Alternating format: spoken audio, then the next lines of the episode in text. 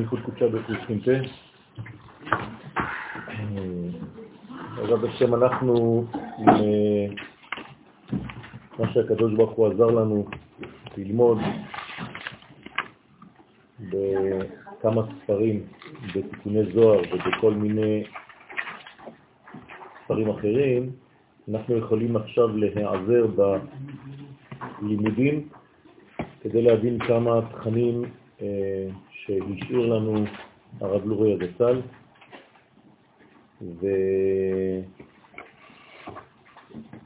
השם אנחנו נעסוק בראש השנה המתקרב. צריך להתפלל גם בשביל הצדיק. הוא נמצא במצב אה, לא פשוט, אז בעזרת השם צריך להתפלל עליו. רבי משה אהרון בן בתיה ושאלתיאל.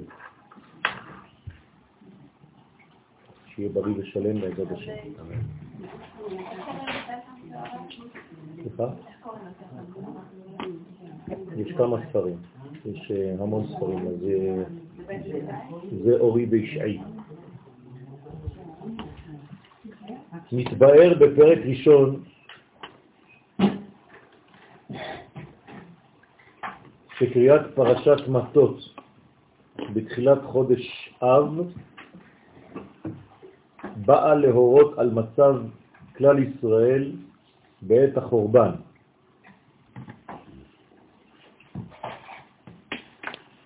שירדו מבחינת בין בעל לאשתו לבחינת בין אב לביתו. זאת אומרת שהמצב האידיאלי של עם ישראל זה יחס בין איש לאשתו. המצב הפחות אידיאלי, מצב גלותי, זה מצב של בין אבא לבת. כלומר, האישה ירדה ממדרגה, ובמקום להיקרא אשתי, היא נקראת ביתי.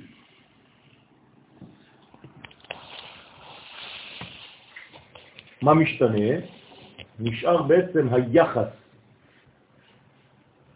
הטבעי בין אבא לבת, אבל נפסק לרגע, באופן זמני, היחס הבכירי של בין בני זוג.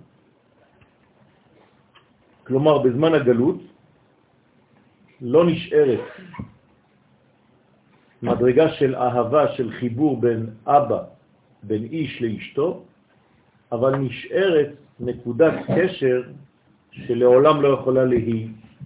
להיעלם, שהיא בין אבא לבת.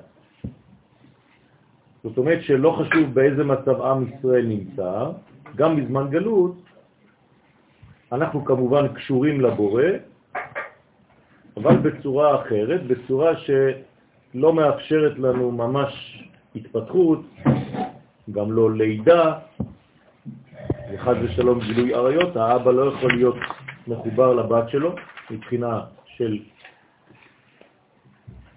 חיבור אישי, אלא חיבור טבעי בלבד. לכן זה חיבור מינימלי של יחס חיים, של לעולם לא יכול להתפסק, אבל אין בו תולדות, אין בו בניין, אין בו הסתכלות פנים בפנים, כמו שצריך להיות בין איש לאשתו. זה המצב הגלותי. ויש להוסיף בזה עוד, כי זה מורה על עבודת הקודש של עם ישראל אחר בחינת החורבן, כלומר עם ישראל ממשיך לעבוד את הקודש, הקודש זה הקודש ברוך הוא, כלומר אנחנו ממשיכים לעבוד את השם, אבל בצורה אחרת, שצריכים לבנות בניין הזכר והנקבה, לחזור מבחינת בין אב לביתו, שהיא נקודה קטנה תחת היסוד, לבחינת בין בעל לאשתו, שתכליתה היא עמידתה פנים בפנים וייחודה עם זעירנטים. הרב אומר כאן שבזמן החורבן עבודת השם היא סובבת על דבר אחד, על עיקרון אחד, שהבת צריכה לחזור למצב של אישה. מה זה בת? בת זה נקודה קטנה. זאת אומרת שהבניין נעלם בגלל הגלות, היחס הבין אישי נעלם בין זעירנפין לבין מלכות, אין יותר ייחוד בין קודשא בריחו וכנסת ישראל, בקבלה זעירנפין ומלכות, יש פשוט נקודה קטנה, המלכות לא בנויה, ולכן כל הבניין בזמן הגלות זה לבנות בחזרה את האישה, את הנקבה, את הנוקבה, כדי שהמצב יהפוך להיות מנקודה קטנה לפרצוף שלם ולעמוד פנים בפנים, זה אירנפי ונוקבה. בשביל מה? בשביל להתייחס. והייחוד כמובן יש לו תולדות. כשאין תולדות זה מצב גלותי. מצב גלותי זה חיות בסיסית. כלומר, שורדים, אבל זה לא חיים. החיים האמיתיים זה תולדות, בכל התחומים. זאת אומרת, בניין שמביא איתו עתיד. שיש בין בני הזוג בשר אחד, והיו שם הוויה. זאת אומרת שאם אין גילוי שם הוויה בעולם, המצב הוא מצב גלותי. בת. ופה זה מצב של גאולה. כלומר, מצב של גאולה זה מצב של חיבור, של זיווג, של ייחוד בין זעירנטין לבין מלכות. וזה מה שבונים בגלות. לא רק בגלות הכללית, אלא גם בגלות פרטית. כלומר, כשאדם נמצא במצב ירוד בחיים שלו, יש מצבים קשים, כולנו עוברים מצבים מורכבים, לפעמים פחות פשוטים. זה מצב בערכים שנקרא גלות. כלומר, מה נשאר לנו בזמן הזה? הקשר המינימלי עם הבורא, אבל אנחנו מרגישים שאין כבר תולדות, אין כבר איזה מין בניין שמביא איתו דברים. במצב כזה צריך לנצל את אותו זמן גלותי בנפש כדי להיבנות מחדש, כדי לבנות בנו את המלכות מחדש. מה זה מלכות? כלי קיבול. כלומר, במצב של גלות אין כלי קיבול. יש נתינה אלוהית, אבל אין מי שיקבל אותה. כי הבת לא יכולה לקבל מהאבא בצורה של זיווג אמיתי. אז מה הוא נותן לה? את מה שהיא צריכה כדי לחיות. אבל זה חיות מינימלית, חיות בסיסית, יסודית, זה לא מספיק. המצב האידיאלי זה כשהמלכות רוצה לקבל ויכולה לקבל מהבעל, מהזכר, ואז כאן זה הופך להיות כנסת ישראל, בת זוגו של הקדוש ברוך הוא. אז זה מה שצריך לבנות. בזמן אדם שנמצא בגלות, בזמן רגעים לא פשוטים בחיים שלנו, במקום להישאר בחיות המינימלית ולהסתפק בה, זה מה שהכי נוח, כן? זה האזור הכי מרגיע, לא להישאר שם, אלא לנסות לחזור כל הזמן להיבנות מנקודה, זה נקרא נקודה פה, בת, לפרצוף. הנוקבה חייבת להיות פרצוף שלם כדי לקבל מבעלה. ואני חוזר ואומר, בזמנים של חידלון, בזמנים של העדר, בזמנים של קושי, בזמנים גלותיים בנפש, זה מה שצריך לעשות, להיבנות מחדש. וזה הזמן הכי נכון להיבנות, כי פשוט אי אפשר לרדת יותר נמוך מזה. אפשר רק לעלות ולחזור למדרגה כזאת. וזה מה שמרמז הכתוב, אלה החוקים אשר ציווה השם את משה בין איש לאשתו, בין אב לביתו. בנעוריה בית אביה. זאת אומרת, יש חוקים, יש חוקיות, יש סדרים של בין אב לביתו או בין איש לאשתו. ושני המצבים קיימים, תלוי איפה אתה נמצא. כלומר, אסור לנו להישאר במצב של אבא ובת, אלא אנחנו כל הזמן צריכים לשאוף להיות בייחוד. דע את השם אלוהיך ועבדהו. דע מלשון ידיעה, מלשון זיווג.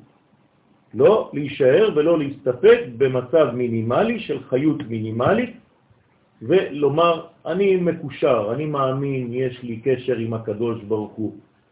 זה לא מספיק, זה לא מה שהקדוש ברוך הוא רוצה. הקדוש ברוך הוא רוצה דעת. אתה חונן לאדם דעת, זה מה שאנחנו צריכים. ודעת זה חיבור. חיבור אמיתי, פנימי, אינטימי. מבחינת הספירות, אז המלכות, מה, צריכה לעלות לבינה? לא, המלכות בינתיים היא צריכה להיבנות לפרצוף שלם במקום שלה. כמובן, איך היא עושה את זה? היא יונקת מכל מיני אינפורמציות שנמצאות למעלה, כן. אבל שאל במקום, כאילו הכוונה שלי... היא צריכה להיות משפיעה. בת לא יכולה להשפיע, היא מקבלת מאבא שלה. המלכות, כדי להיות אישה רצינית, צריכה להיות מקבלת על מנת להשפיע. בשביל זה היא צריכה להיות בת זוג. להביא חיים, זה מה שאמרתי תולדות. בת לא נותנת תולדות מאבא שלה. אישה נותנת תולדות, כלומר היא הופכת ממנגנון של רצון לקבל למנגנון של רצון להשפיע. זה מה שאנחנו צריכים להפוך במצבים לא טובים. מה קורה לנו? אנחנו נסגרים, אנחנו לא רוצים להשפיע יותר. מה צריך לעשות ברגעים האלה? להפוך להיות משפיעים.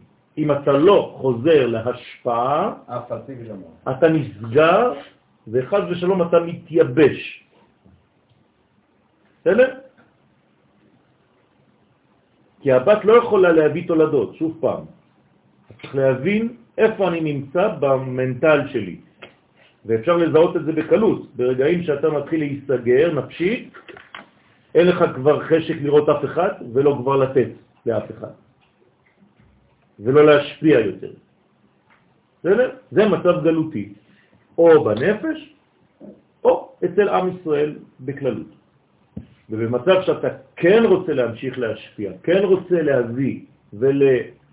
כן, להוסיף הוויה בעולם, והיו, אתה חייב להיות לבשר אחד, זאת אומרת, מצב של זיווג בין קודשא בריחו וכנסת ישראל בסוג של אישה ולא של בת בלבד.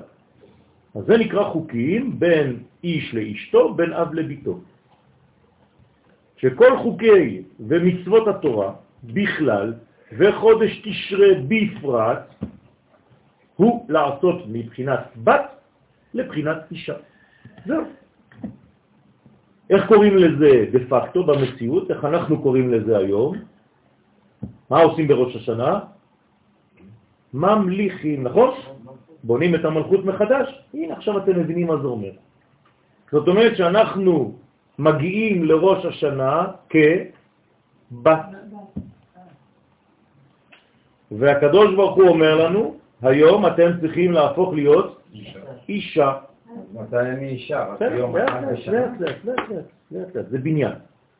כן, אבל כל החודשים אני עובד, בפרט בתשרי. בתשרי אתה... לא, לא, לא כל החודשים, לאט לאט, אל תשליך כבר רחוק.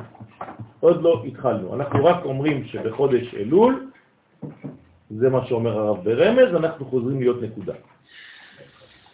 בסדר? בחודש אלול אנחנו קצת מתקטנים, מצטמצמים. אבל צריך לשאוף לאני, לדודי ודודי לי, זאת אומרת זיווג. נכון, אבל בתנאי שרואים את זה כהכנה. אם לא, המצב ממשיך ונשארים בת.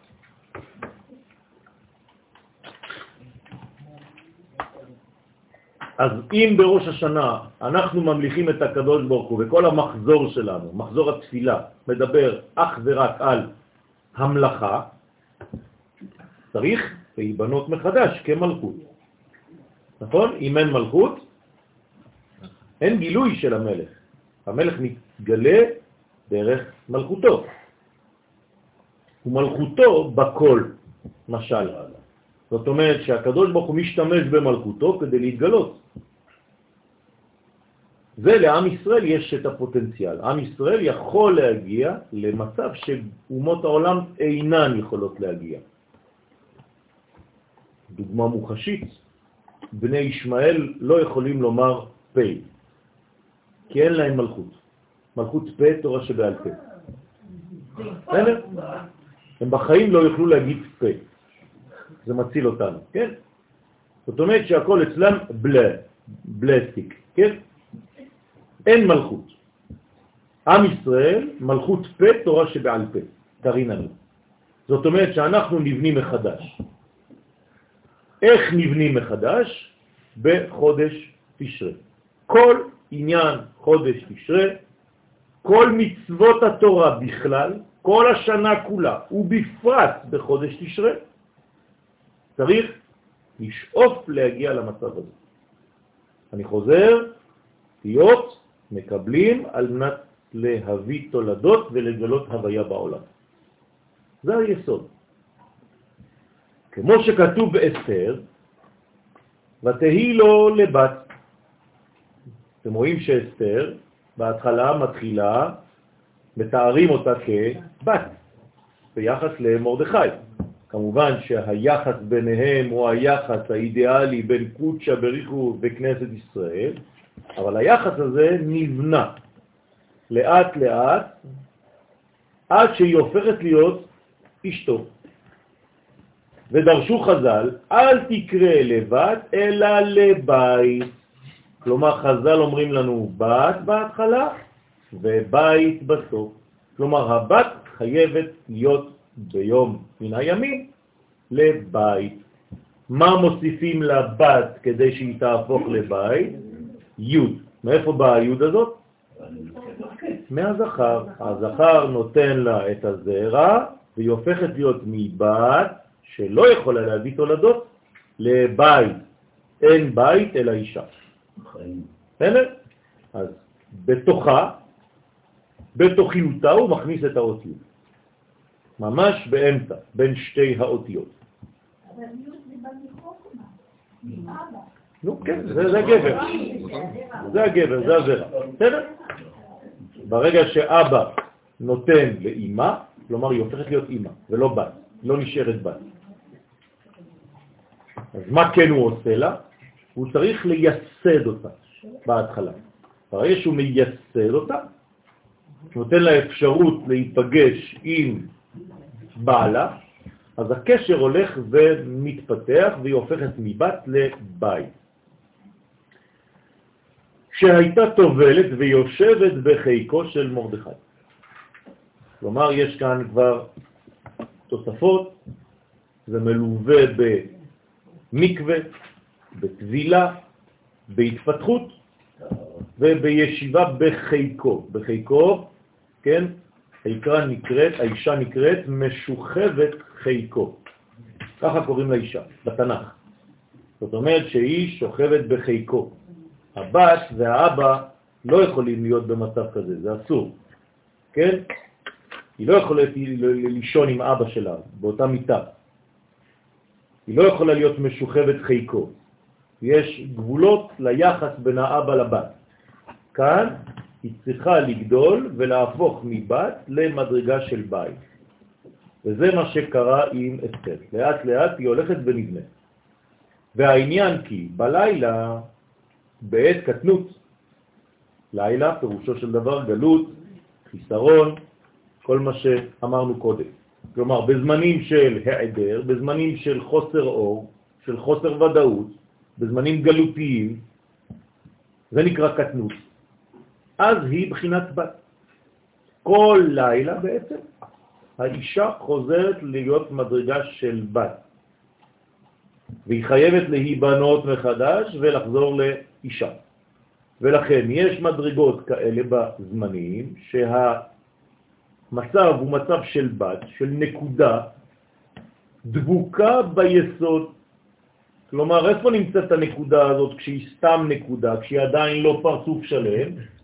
היא דבוקה ביסוד של זעיר אנפין, בו', כלומר הוא, יש לו אותה, אבל היא עדיין פוטנציאלית, היא רק נקודה, נקודה זה פוטנציאל, זה עדיין לא בנוי. לכן היא נמצאת במצב כזה, מצב של פוטנציאל שעדיין לא התפתח. כמובן שיש את הדבר, הכל נמצא, אבל צריך לפתח את זה. כשהדבר נמצא ולא מפותח, זה גם גלות. אדם שיש לו פוטנציאלים והוא לא גילה אותם, זה גם גלות. ברגע שאני מגלה את מה הקדוש ברוך הוא הטביע בי, זה גאולה. גאולה של אותו מצב. בסדר? אני גואל את התכונות שהקדוש ברוך הוא הטביע בתוך הנפש שלי. זה נקרא גאולה. כלומר, מתי העט הזה נגאל? כשאני משתמש בו.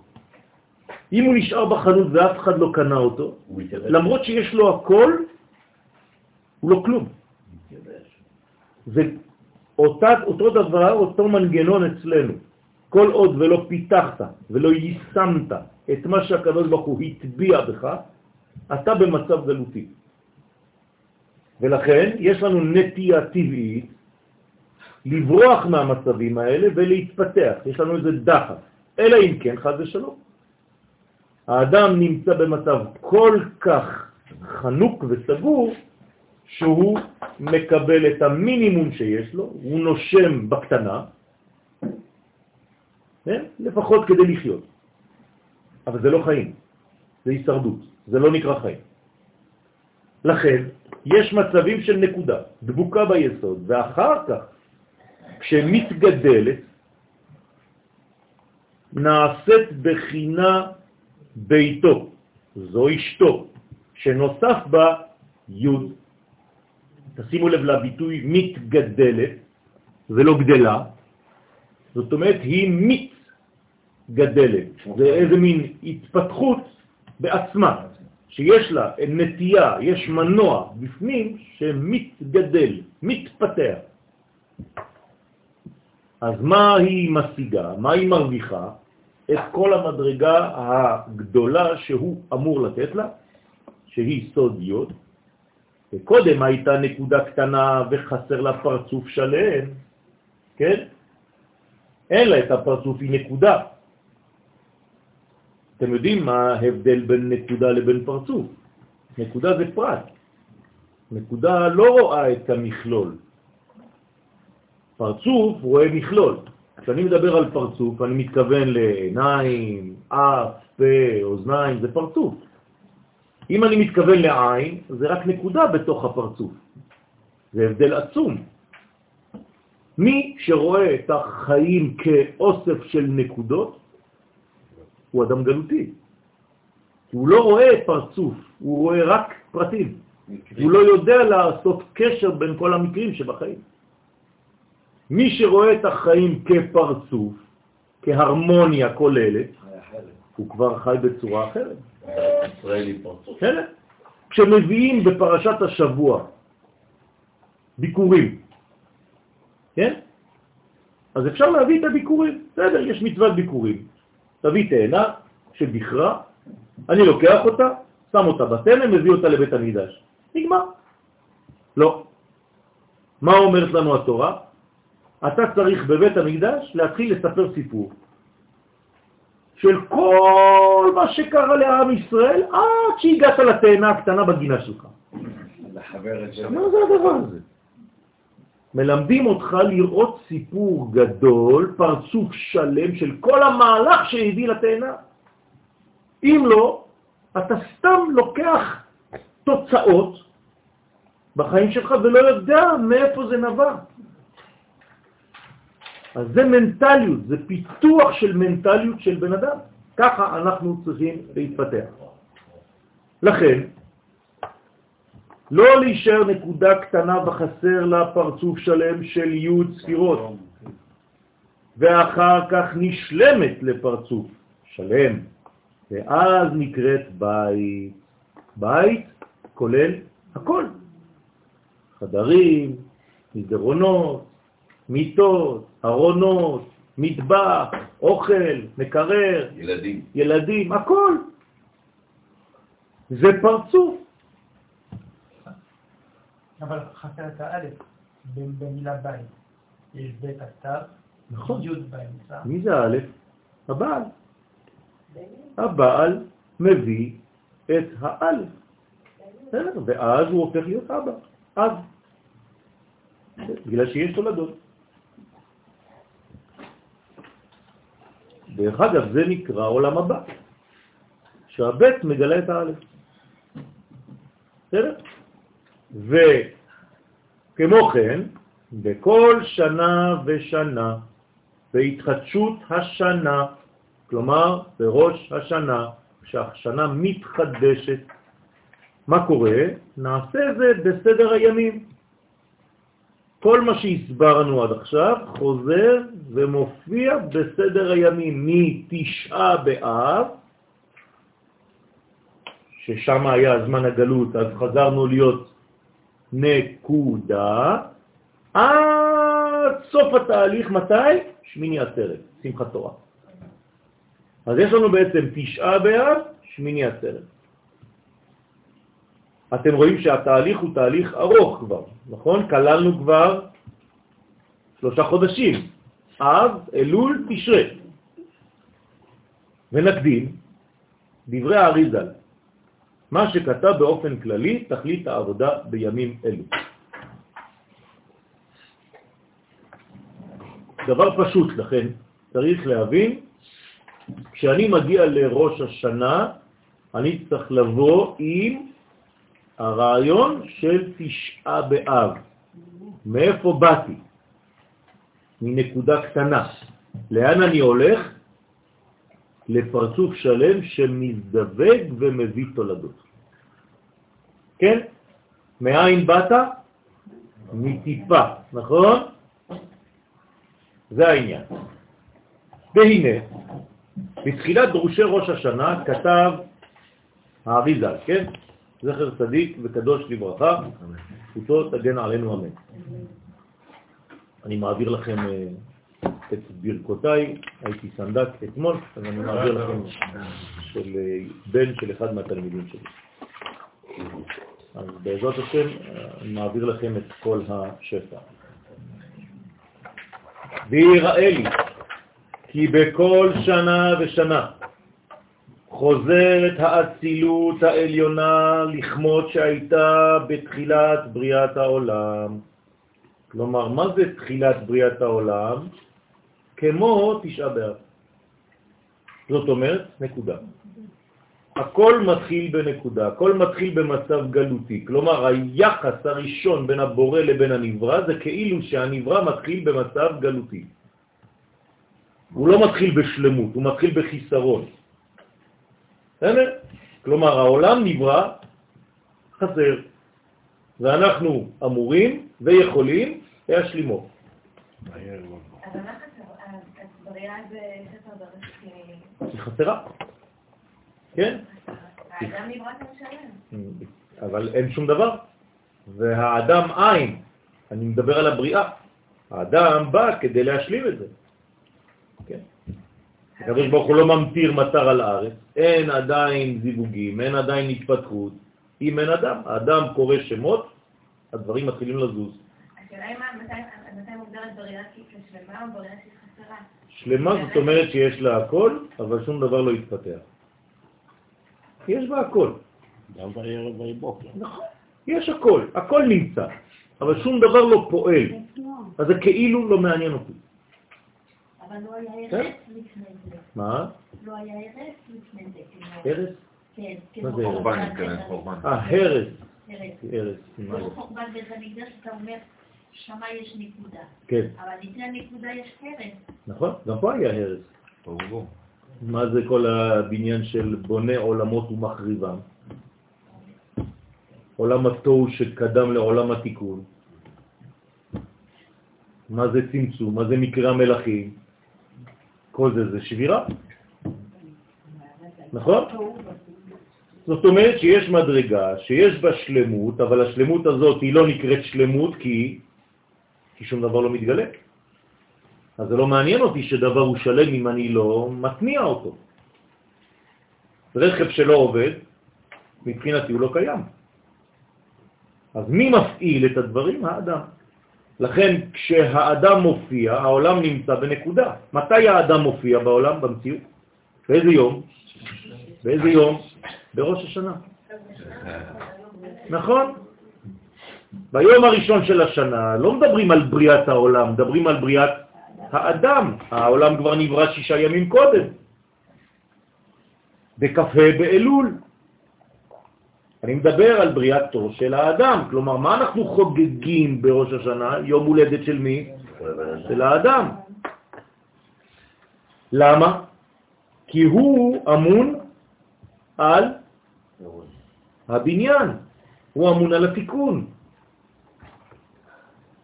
לכן, כל שנה אומר לנו הארי הקדוש, זה חוזר לאותה מדרגה שהיה בתחילת בריאת העולם, וכבר ידוע דנוקבה דזעיר אנפין, נפיקת מתדבקת באחורי זעיר אנפין. כלומר, בהתחלה היא בצד אחוריים של המציאות, כלומר בצורה של נקודה ובאחור. כלומר, יש עבודה רצינית כדי שהיא תהפוך לפרצוף. קודם כל היא צריכה להיבנות באחור, להינסר מן האחור ולעבור לפנים, וכשהיא עוברת מאחור לפנים היא חוזרת להיות נקודה, ונבנית מחדש, כדי להתגדל עד קומתו, שווה לקומתו של זעיר אנפין, לעמוד מול פנים בפנים, להזדווג איתו ולהביא תולדות. זה דבר גדול מאוד. ועד עדיין נקודה ליחס למשהו עתידי, לא? תמיד אנחנו תמיד. נקודה ביחס לבניין מחודש. לכן, לעומת החזה, בהתחלה היא מתחילה בנקודת החזה מאחור, כנגד תפארת שבו, ובהיותם סוד אחור שהוא דין, לכן איך קוראים למצב הראשוני? דין. לכן ראש השנה נקרא יום הדין, כי מתחילים במצב של אחור. אוקיי? נקודה בקומת החזה, שהוא דין נפקא מסיטרא דגבורה, ולכן היום הזה כל כולו תחת הגוון של הגבורה. ובהמשך הדברים מסביר האריזל, כן? עניין התקיעות ועשרת ימי תשובה, מה קורה בזמן הזה? שנעשית הנסירה כלומר, המלכות חייבת לעבור ממצב של אחור למצב של פנים, כי זה לא אידאל לחיות באחוריים של המציאות.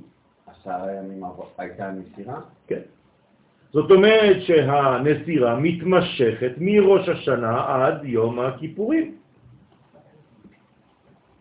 עכשיו, מה קורה בזמן הזה? אה, יש הרבה הרבה שלבים שם. יש תרדמה של הצד הזכרי, בזמן שהנקבה משתנה מאחור לפנים, ואחרי זה הוא צריך להתעורר מחדש, ואחרי זה הוא צריך לראות אותה עכשיו מולו, ולאט לאט לעזור לה לעמוד מולו, וגם ביום הכיפורים עדיין אין זיווג ביניהם. הם עומדים פנים בפנים, אבל עדיין לא מזדווגים. עד שמיני עצרת, כפי שאמרנו עכשיו. לכן נעשית הנסירה, והמלכות חוזרת להיות פנים בפנים. ואחר כך, בימי סוכות, ממשיכים לחסדים. מה זה הסוכה?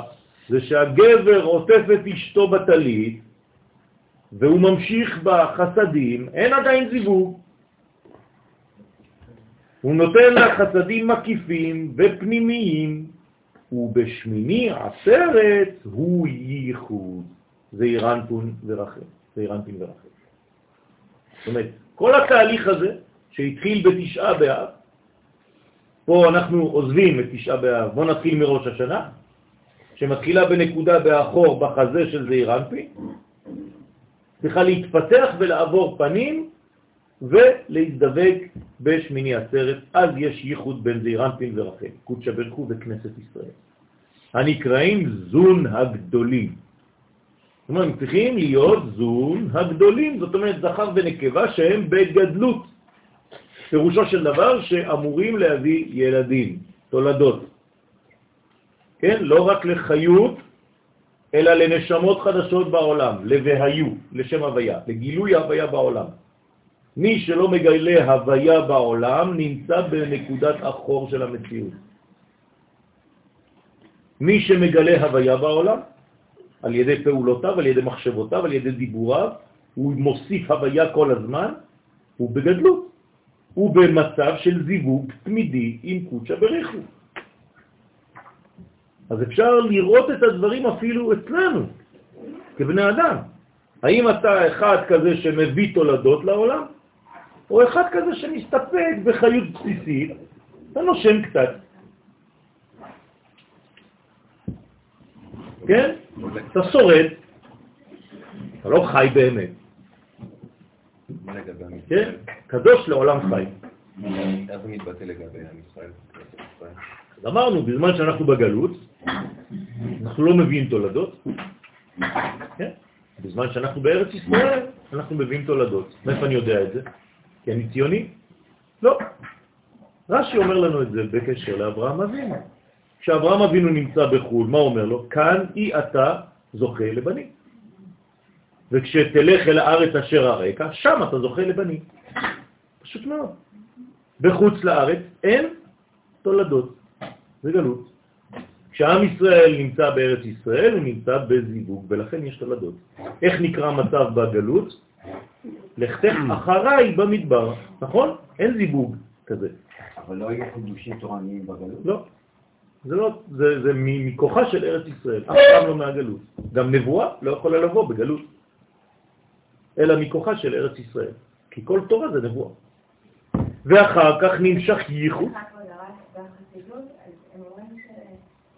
באופן פרטי. כן, באופן פרטי, אבל אומרים שהקופה כן ביום הכיפורים ועשר הברכות זה זה רק שבעת ענייני החג.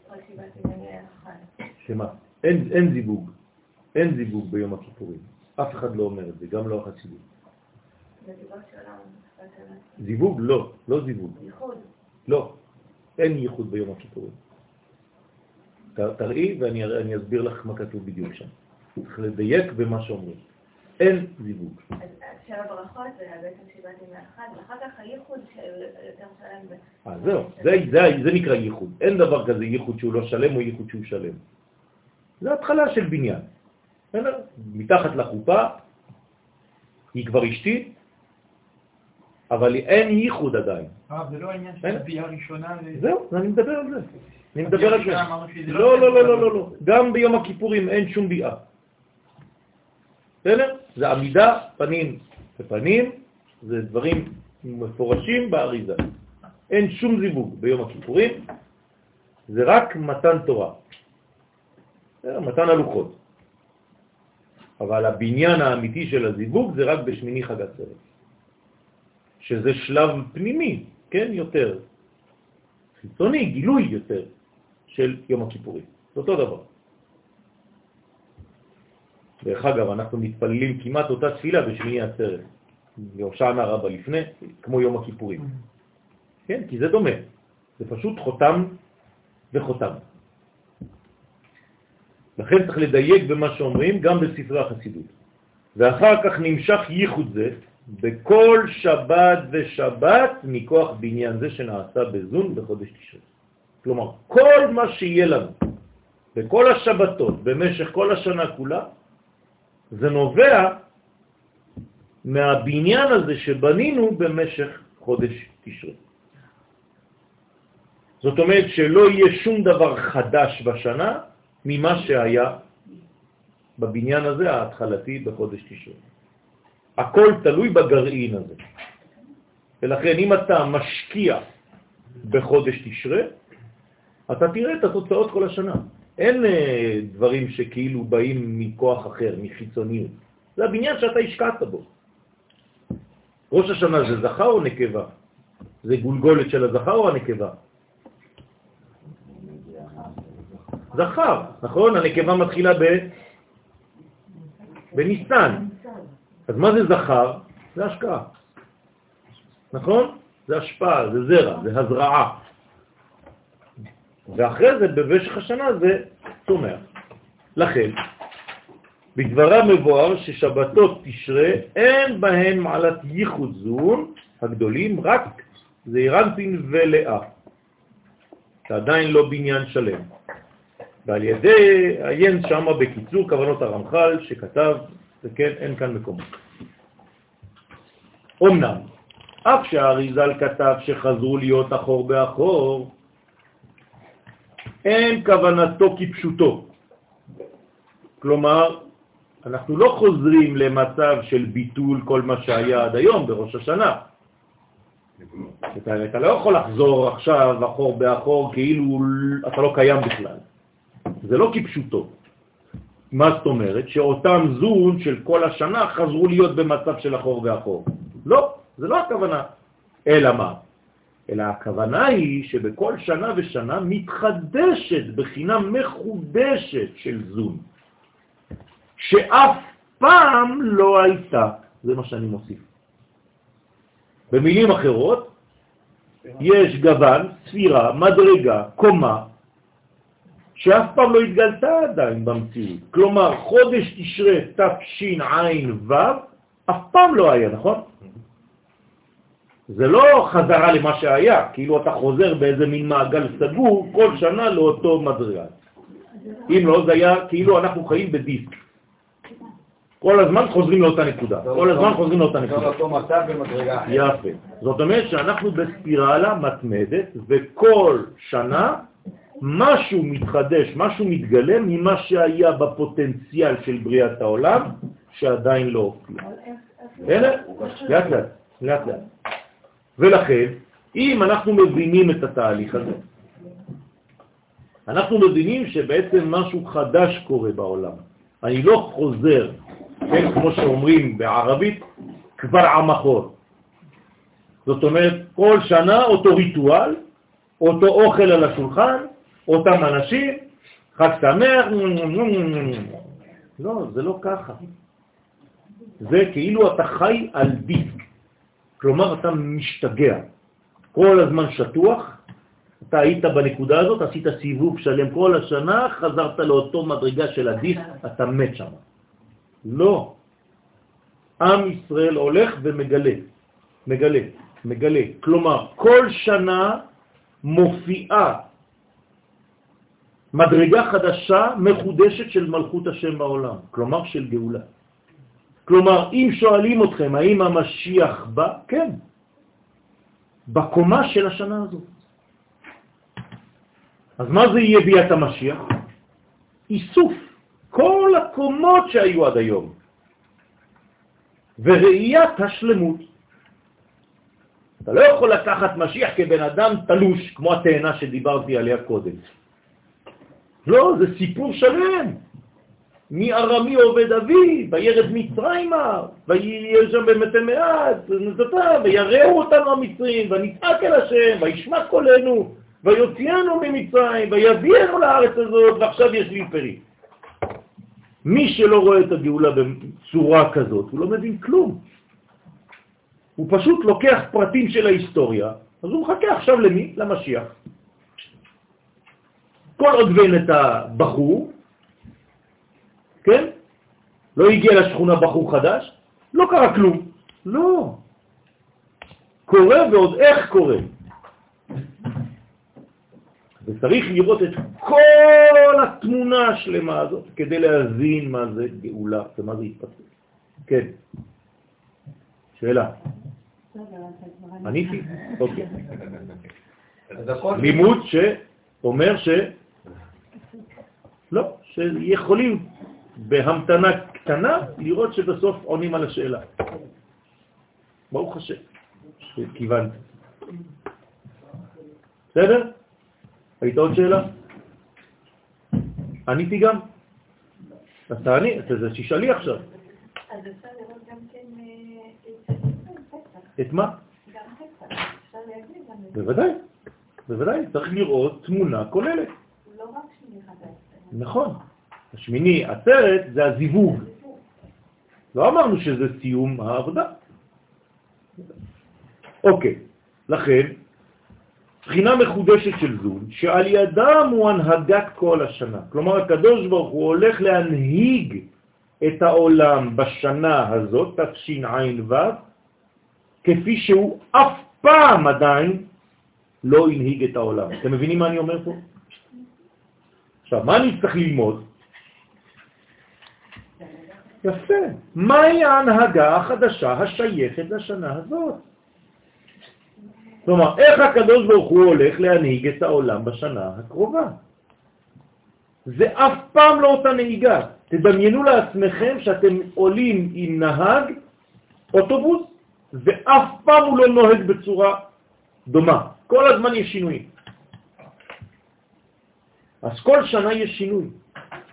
הלבושים משתנים. הוא לא משתנה, אבל הלבוש, המלכות, היא מופיעה בצורה אחרת.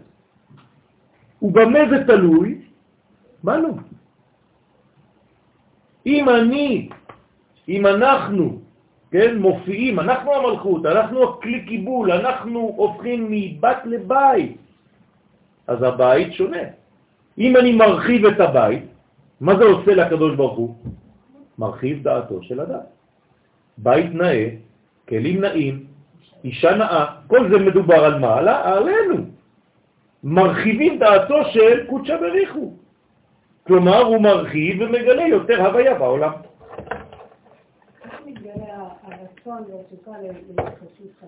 זה, זה אנחנו.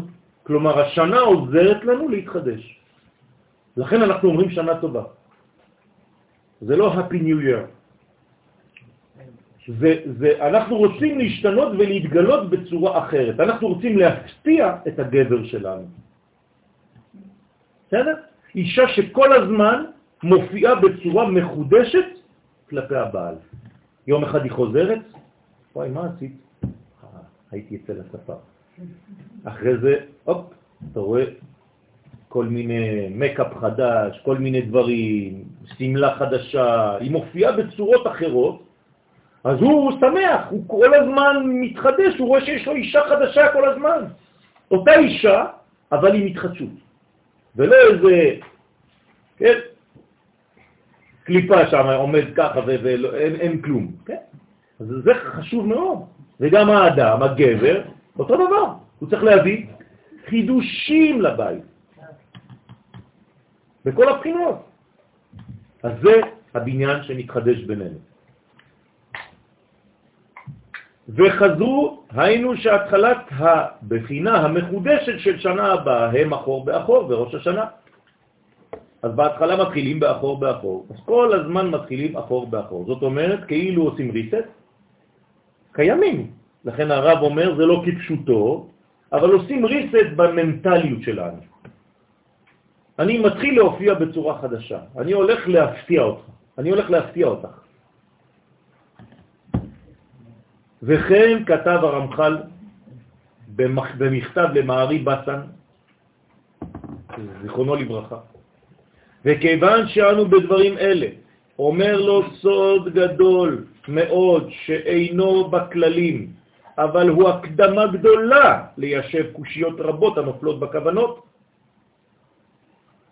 צריך לדעת כי ההנהגה תלויה בסוד הששת אלפי שנים. כלומר, מה שאמרתי לכם עכשיו. לא.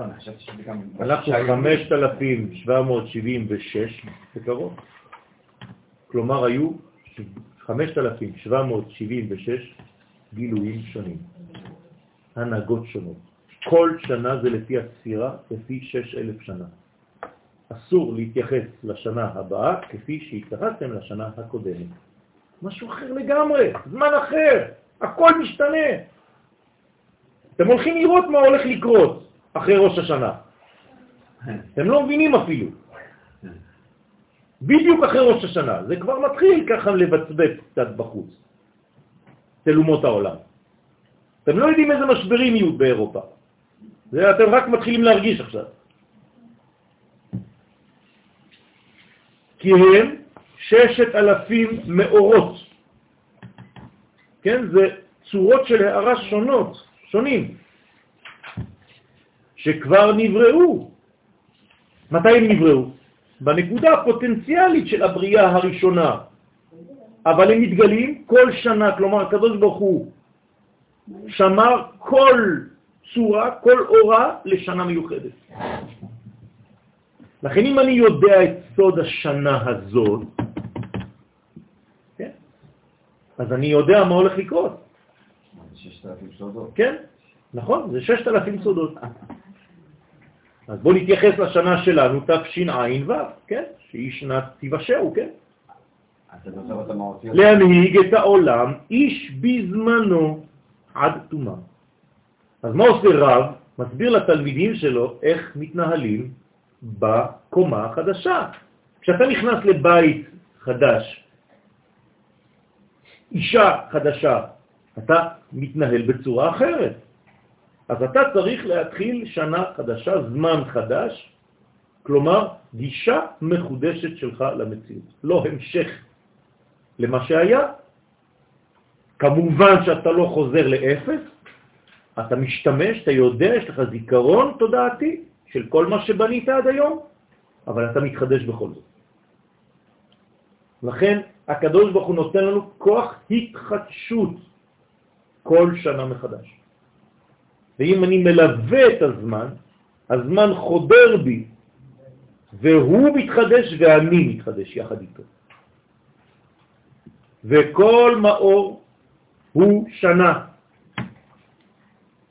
וצריך לו התפשטות בשלושה רגלים ובי"ב חודשים. כלומר, ההנהגה, איך היא יורדת לעולם שלנו? יש לה צורה של התפשטות, היא לא מגיעה סתם ככה, היא מתלבשת בזמן. הבריאה שלנו היא מנגנון של זמן, ומנגנון של מקום, ומנגנון של נפש. עשן. לכן ההנהגה החדשה תתגלה בשלושה רגלים ובי"ב החודשים, והערת אימה בחגת. כלומר, יש הנהגה של אבא ושל אמא, עשר ספירות פשוט, יורדות עלינו בכל שנה ושנה בספירה המיוחדת לאותה שנה. ובכל שנה מתגלה מאור אחד מאלה במלכות. כלומר, יש לנו ששת אלפים וריאציות של האורה הגדולה, וכל הזמן זה מופיע במסך שנקרא מלכות. כלומר, יש לה שינויים, היא כאילו משנה צבעים, הבד משתנה, הגישה משתנה, הכל משתנה. להנהיג. חמתי הספירה של השנה הבאה. סליחה? הספירה. אה, יפה. יפה. אז צריך לדעת איך עושים את זה, איך מחלקים את זה. אז זה פשוט מאוד, כל אלף שנה זה ספירה אחת, נכון? אז אנחנו לא מדברים על ג' ראשונות, ג' ראשונות שייכות לקדוש ברוך הוא. הנהגת הזמן זה מחסד עד מלכות, חסד גבורה, תפארת, נצח, הוד, יסוד ומלכות. הנה, ששת אלפים שנה והשבת, שבת של העולם, עוד מעט ניכנס לשבת. אנחנו עכשיו באיזה ספירה? באלף השישי, אנחנו יסוד, נכון? כלומר זה מחמשת אלפים עד ששת אלפים. אתם איתנו? אוקיי, עברנו את האמצע? 450. עברנו את האמצע. כלומר, האמצע זה חמ- 550, נכון? 5,500. אז אנחנו עכשיו ב-500 האחרונים, נכון? של האלף הזה. אז מה אני עושה? באיזה ספירה אני עכשיו?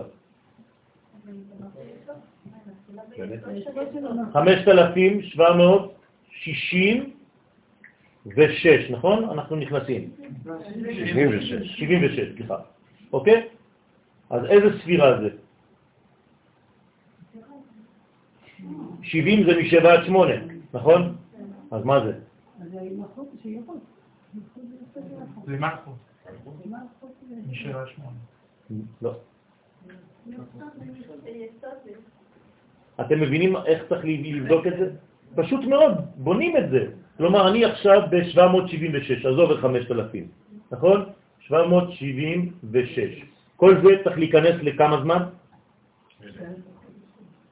לא. כמה שנים יש לנו? לא. אנחנו רק ב-500 עכשיו, האחרונים, נכון? כלומר, אני לוקח 500 שנה האחרונים, ויש לי 776 ב-500 שנה האחרונים, נכון? כלומר, כמה זמן עברתי מהחצי?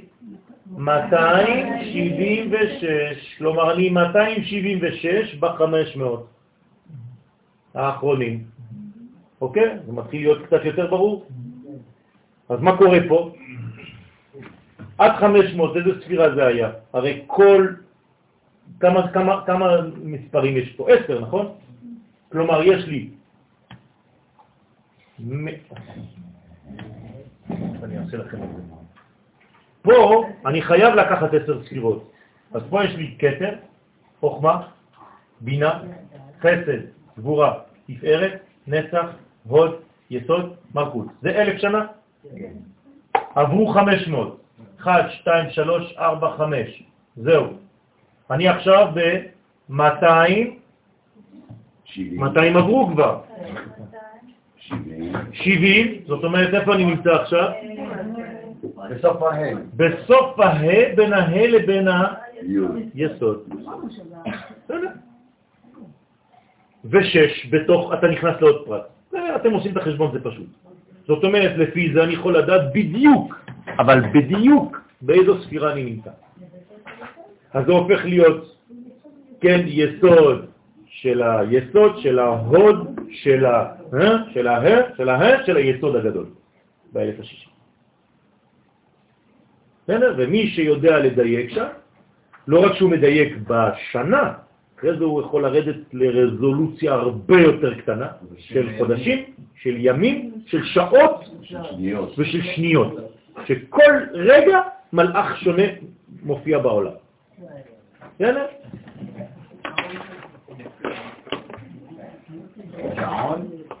מכונה.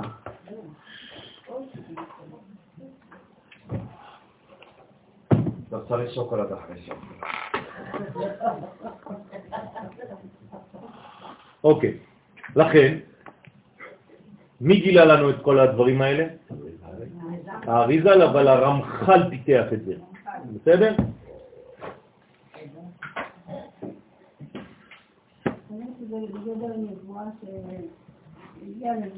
רוח הקודש, רוח הקודש, רוח הקודש, מלאך, מגיד, כן, יש הרבה מדרגות. ובהכרח מה שכתב האריזל חזרו הכוונה שמאור החדש של שנה זו הוא במצב של אחור באחור. כלומר, אנחנו חוזרים לאותו, לאותה מדרגה, אבל אחור באחור. תמיד מתחילים כל בניין באחור. מה זה אומר מבחינה, אה, אה בוא נגיד, אה, פילוסופית?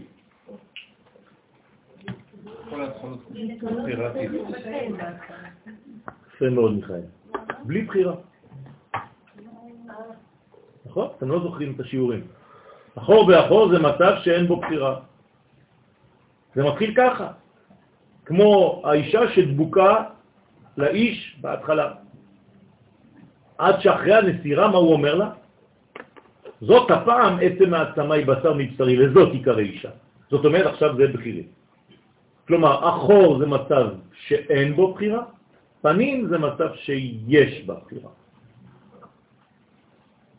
בסדר? לכן מתחילים אחור באחור, מה זה אומר? שהכל נתון. אז מה זה הבחירה? הרי אם הכל נתון כבר, אחור באחור, אמרתי, היום הראשון בשנה, הכל כבר רשום. נכון? אומרת הגמרא, הכל כבר רשום, אז מה אתה, אז מה אתה תקוע? מה? יפה מאוד. לבחור כמה לגלות ממה שנתון. זהו. זאת אומרת, יש לי קופסה סגורה בראש השנה, יש בה הכל, כל מה שאני צריך לכל השנה הבאה. מה הבחירה שלי? כמה אני פותח, כמה אני לוקח סוכריות מאותוך אותה קופסה, זהו. אני יכול להשאיר את הקופסה סגורה? כן, בעיה שלך. יש לך את כל הפוטנציאל, הכל נמצא שם, אתה רק תפתח את זה. כלומר, אין לך בחירה במה שיש, לך, יש לך בחירה במה להשתמש ממה שיש. זהו, זה הפוטנציאל שלך. והנה מה שסיים, שיש שני סוגי זיווג. אחד הזיווג הימים ואחד הזיווג השנה. כלומר, יש הרבה סוגים של זיווגים, כי כל מה שאני אומר לכם פה, זה חוזר אפילו על כל יום ויום, על כל תפילה ותפילה. שכל יום מתחיל באחור ומסתיים בזיווג ובהולדה. זה כל יום קורה, כל שעה קורה. גם השיעור שלנו פה קורה בצורה דומה. הרי בתחילת השיעור, השיעור קיים? כן. בוודאי שהוא קיים, הכל כבר נמצא. אז מה קורה בזמן השיעור? פשוט אנחנו פותחים, לאט לאט, את מה שהיה כבר בהתחלה. אני לא מבין שנייה משהו. אני הבנתי את האנלוגיה של הסוכריות, אבל אם אין עוד מלבדו, הוא זה שמפעיל אותי בהשתדלות שלי ובאי-השתדלות שלי. לא. אתה מפעיל דעת, מה זאת אומרת? אם לא, אתה לא חי. אז על מה אתה? אני- איך אני מכיל את המושג הזה, אין עוד מלבדו? אתה לא יכול להכיל אותו, כי אתה לא מבין אותו, זה מושג הרבה יותר עליון ממה שאנחנו מבינים. כן? אבל חז ושלום זה לא אומר שאתה לא קיים. כי לפי לאן שאתה מתקדם בשיטה הזאת, אתה אומר שכאילו אין לך קיום בכלל. לא, על מה אני אתה לי בראש קיום? אבל אני מופעל. לא, אז אין לך קיום. גם אתה רובוט. לא. לא, אז על מה אתה נידון בראש השנה? שום דבר. על הרצון אולי. לא, גם הרצון מופעל. נו, אז מה? נו, זה. אז קשה לי להכיל את יפה, השני מושגים בגלל זה. זה לא הזמן לפתוח את זה עכשיו, אבל זה לא במובן הפשוט הזה. זה אבסולוטי. באבסולוטי אתה צודק, אבל ברגעי, כן, אני לא רוצה להיכנס כי זה ממש דיון עמוק מאוד. לכן, זיווג חד על זיווג הימים וחד על זיווג השנה, כבר העריכו בעניין זה הרשש, כן? הוא מפרשי דבריו ונקרא בלשונם פרצוף הימים, פרצוף הזמנים, כן? יש ימים, יש זמנים, זה לא אותו דבר. כן? זמנים זה פסח שבועות סוכות, ימים זה שבתות, יום הכיפורים, מתחבר כלום, שכל השבתות לפי ה... כן, אבל זה, לא, להפך, הזמנים לפי השבת. כלומר, הזמנים יונקים מהשבת. קדש השבת, ישראל והזמנים. לא הפוך. וכולי, וכולי, וכולי.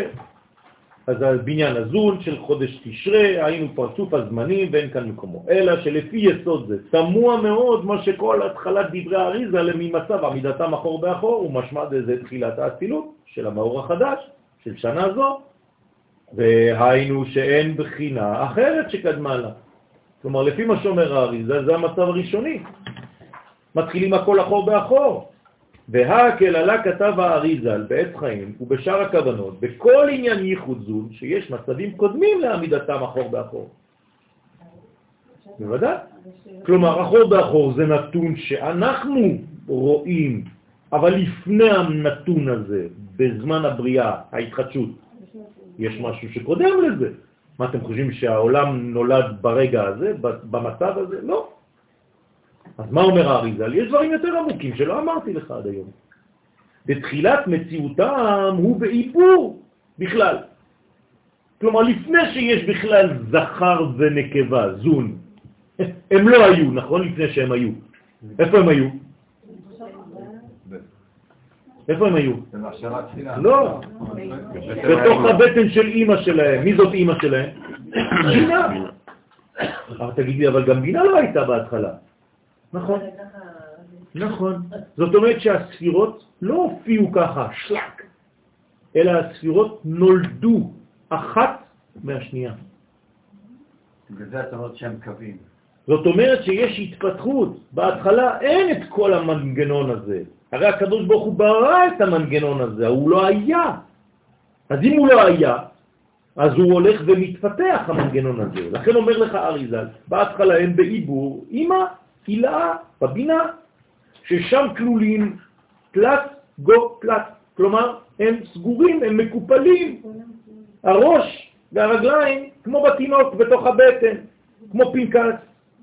ומלכות פסיעה לבר, והמלכות יש לה יציאה קטנה שאנחנו רואים בה שלה.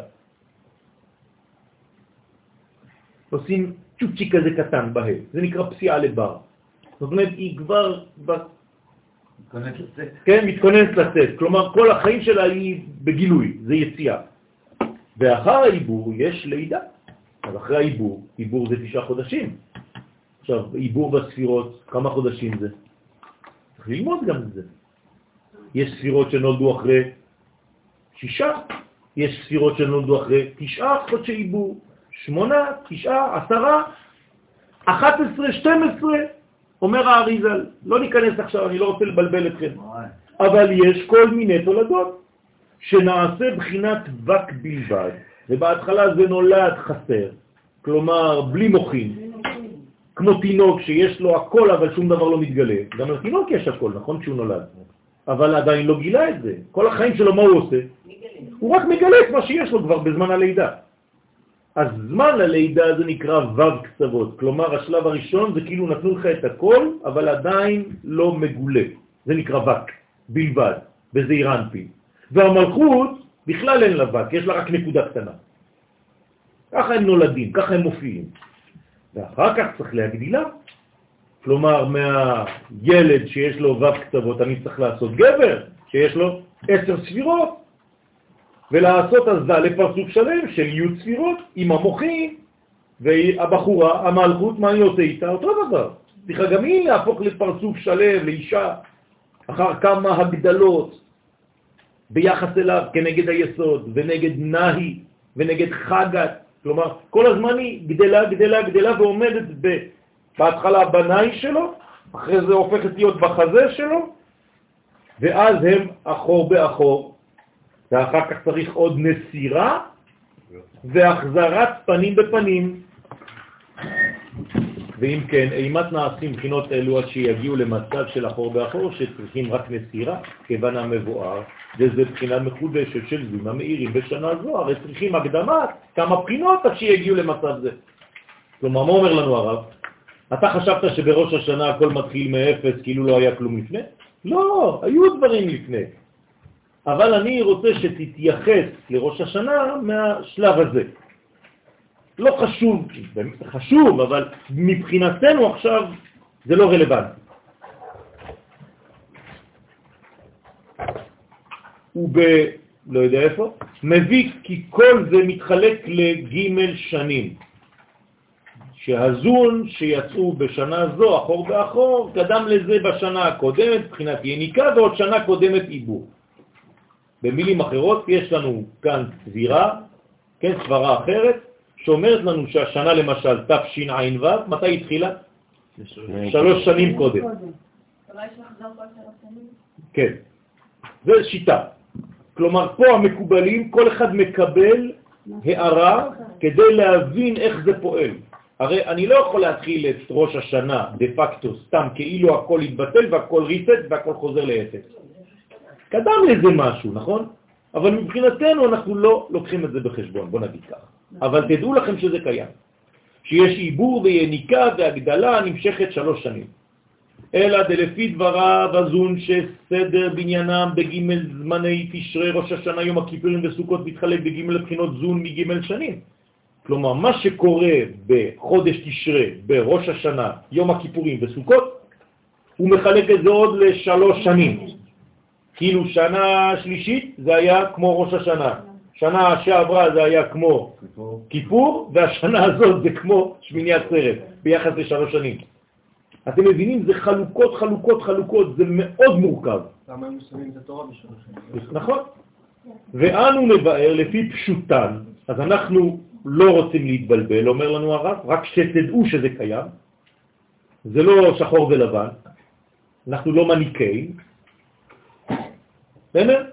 יש הרבה דברים, אבל אומר הרב, אנחנו נבאר לפי פשוטם של דברי אריזל. אנחנו לא נלך לכל המקומות האלה, כי אתה לא תצא מזה. יש מלא מלא אפשרויות. כי עבודת חודש תשרה הוא בחינה אחת, המחודשת, של זון. זה מה שאנחנו צריכים לזכור. אז תעשו קצת סדר בראש שלכם, כל מה שאמרנו זה קיים, אבל זה לא לענייננו. אנחנו ניגשים לראש השנה כמו זום חדשים של אותה שנה. זהו, לאותה שנה. וכאשר משמע כך בדברי הרמח"ל, לכן הרמח"ל גם כן עשה את הדברים פשוטים כדי שנהיה ידידותיים למשתמש. כשהבאנו אבל על כל פנים למדנו מדבריו שצריכים הקדמה למצב של אחור באחור. ואם כן, יש לבאר אימת זה נעשה. וכך הרי מצינו בסדר הכוונות של כל יום לזיווג יעקב ורחל. כלומר, כל מה שאמרנו במשך השנים, זה גם כן אמרנו כל יום קורה, נכון? הרי כמה שעות יש ביום?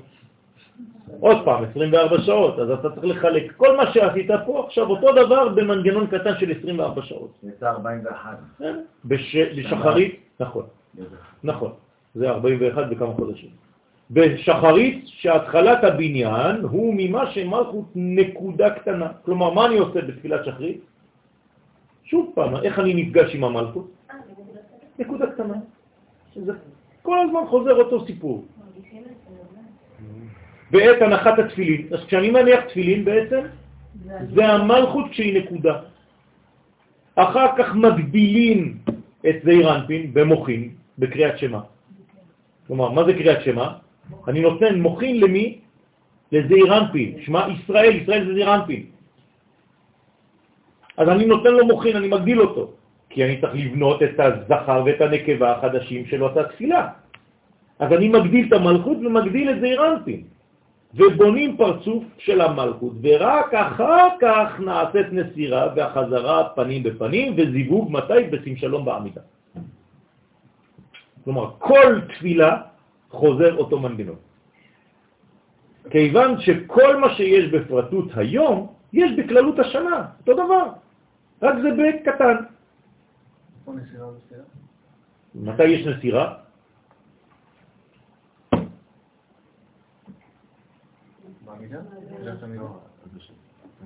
לא, לפני שנה. מה? לפני תפילת שנה. לא, לא לפני קריאת שמע. יפה מאוד. באהבה. בסדר? כשאומרים באהבה, אז צריך לקבל ארבע מיטות בית דין, ויש שם זה, ו... בסדר, לא חשוב. לא ניכנס עכשיו לפרטים, צריך ללמוד מה שנקרא מטבע הברכה, וללמוד עמידה, ללמוד... יש הרבה לימודים, אי אפשר, אבל אני, בינתיים אנחנו לומדים מה שאפשר בכללות. בסדר? גם ככה, ברוך השם, זה כבר מורכב, זה לא פשוט, אבל אתם מבינים מה זה מנגנון של זמן. מה הקדוש ברוך הוא ברא פה. אנחנו פשוט עומדים מול האין סוף הזה, מול הגודל הזה, כן? ואנחנו מרגישים קטנים, כן, מול כל הדברים האלה. אבל הקדוש ברוך הוא נתן לנו, ברוך השם, חכמי ישראל, שנותנים לנו לאט לאט. זה לא מבינים את זה, זה קבלה. קבלה זה קבלה, פירושו של דבר קבלה, רוח הקודש. לא בונים את זה, לא יושבים ואומרים, טוב, עכשיו אני חושב מה עושים. לא, מקבלים, פשוט מאוד, הופכים להיות כלי קיבול. זה הסוד של הקבלה. אי אפשר להמציא דברים כאלה, לא ממציאים דברים כאלה. אם לא קיבלנו את זה, אין. קבלה למשה מסיני, הלכה למשה מסיני, משה קיבל. מה, הוא המציא תורה? שוב פעם, אני חוזר על כל מה שאני אומר בכל שיעור. אם היינו ממציאים דבר אחד מכל זה, אני זורק את הכיפה. אין מה לעשות ביהדות שמישהו המציא אותה. אם זה לא בא ממנו יתברך, לא מעניין אותי שום דבר ביהדות. אני מפסיק להיות דתי. זה לא ממציא, אין- איך לגלות. זה משהו אחר, זה לא המצאה, זה גילוי. אבל זה בא ממעלה למטה, זה בנבואה. אם לא היה מעמד הר סיני, אם הקדוש ברוך הוא לא היה יורד, זה לא מעניין אותי, זה דת, דת לא מעניינת אותי, אני לא רוצה להיות דתי. לכן כל שנה בהכרח שקודם למצב זה צריכים עוד כמה בחינות ללמוד. כל זה צריך ל... איך עכשיו מגיעים? שמחה בראש השנה. הרי למה עכשיו זה שמחה בראש השנה? כי לפי כל מה שאמרנו, אתה בנית. לא. למה הנושא הזה עכשיו? כי אתה רוצה להגיע לזיווג, ל- ל- ל- לבניין לא, הסרט. לא, לא, לא. כי פשוט היינו יכולים להגיע למסקנה שבגלל שראש השנה הוא יום הדין, אז אין שמחה. הרי אנשים, הרבה אנשים ניגשים לראש השנה בלי שמחה. הם פוחדים. זה מה שאני אומר. לכן יש חידוש בזה שצריך לעסוק בשמחה בראש השנה. תראו את האנשים בראש השנה, כולם לבנים, לא רק בבגדים. למה, יש יום שלא- צריך להיות שמח? אה, יפה, זאת שאלה. עבדו את השם בשמחה. אז איך אני עובד את השם בשמחה בזמן שדנים אותי? הרי זה יום הדין. וזה הכל מתחיל בדין, אמרנו, אחור באחור והכל. יש נסירה, זה עדיין אפילו לא פנים בפנים, אז מה קורה? איך אני יכול להיות שמח ביום כזה? זאת השאלה. הנה הנושא. בעניין חיוב מצוות שמחה, חיוב מצוות שמחה בראש השנה, נחלקו הראשונים. מה זה הראשונים? מי זה הראשונים? כמה זמן זה הראשונים? Hmm? אז מתי זה האחרונים? אז עוד לא הגיעו. איי, איי, איי, איי. רש"י לשולחן ערוך. אה? רש"י לשולחן ערוך. לא הבנתי. יפה. כל מי שהיה עד רבי יוסף קארו נקרא ראשונים. כלומר, לפני 400 שנה, 500 שנה, התחילו האחרונים. למה ראשונים ואחרונים? זה נקרא ראשונים ואחרונים, זאת אומרת, ראשונים זה שקדמו ואחרונים. עכשיו, יש מחלקות בין הראשונים כדי לדעת על מי אתה מדבר. רמב"ם, רמב"ן וכל זה, זה ראשונים. אני צריך לדעת. נכון, נכון. לכן פה יש מחלוקת בראשונים. למשל רמב"ם ורמב"ן, ראשונים. אז תמיד הם חולקים ביניהם, נכון? רמב"ם הולך לפי הפשט, רמב"ן הולך לפי הסוד. אז מטבע הדברים יש תמיד מחלוקות ביניהם. אז הנה, מדברי הרמב"ם, בפרק ו' מלכות יום טוב, משמע שכלל ראש השנה, הוא כלל, סליחה, ראש השנה בין כל המועדים. כלומר, מבחינתו של הרמב"ם, ראש השנה שייך למועדים, כמו פסח, שבועות וסוכות. אין הבדל. שיש בהם חיוב שמחה. אתה חייב להיות שמח בפסח? כן. למה? כתוב, ושמחת בחגיך, והיית אח. מה זה אח? רק. לא אח, אה, אחי. אח, א', כ', רק שמח. אז אם אתה כולל את ראש השנה בתוך זה, אתה צריך להיות בשמחה, חיוב. איך מופיעה שמחה? אומר שמה, בבשר וביין. אתה חייב לאכול בשר ויין בראש השנה. מוקד. לכן חייב לאכול בשר ויין בראש השנה. שכתב ששבעת ימי הפסח ושמונת ימי החג ושאר ימים טובים, דהיינו שבועות וראש השנה, כלומר הוא כולל את זה יחד עם המועדים. ואילו בפרק ג' מהלכות חנוכה כתב שאין אומרים הלל בראש השנה, כמו שבאמת אנחנו לא אומרים הלל בראש השנה. וגם כאן יש שאלה, כי זה ראש חודש. למה אתה לא אומר הלל? יש הרבה הרבה דברים, בסדר? ויום הכיפורים, שאינם ימי שמחה יתרה. אז מצד אחד הוא אומר שזה כמו המועדים, פה אומר לו זה לא בדיוק כמו המועדים, כי זה לא שמחה יתרה, לכן לא אומרים עליהם. אז תחליט, מה אתה רוצה? רמב"ם יקר. ויש להבין גדרן של דברים, למה לעניין בשר ויין הם כן ימי שמחה, כמו מועדים, ואילו לעניין ההלל לא. לא מבין. אתם איתי? אוקיי. ונקדים לבאר מצוות שמחה בשבת. העודה. במקום עכשיו לטפל בזה, זה, זה הסגנון של הרב. תמיד הוא הולך לכל הכיוונים. עכשיו מכניס לנו באמצע שבת. למה? כי אי אפשר לעסוק. לא, הרב לא מתפזר, חס ושלום. אי אפשר לעסוק בשום זמן אם אתה לא עוסק בשבת, כי היא יסוד כל הזמנים. לכן אומר, יש מצוות שמחה בשבת, שגם שם עשינו בזה מחלוקת ראשונים ואחרונים. כן? שקיבצם כעמיר גורנה בשדה, בשדה חמד.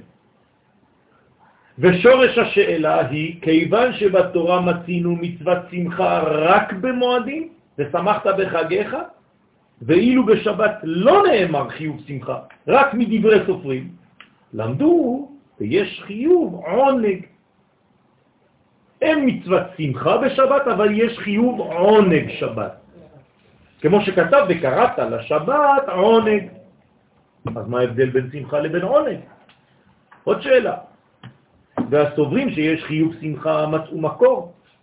כי יש כאלה שכן סוברים שצריך להיות שמח בשבת, ויש מצוות שמחה בשבת, ומה המקור שלהם?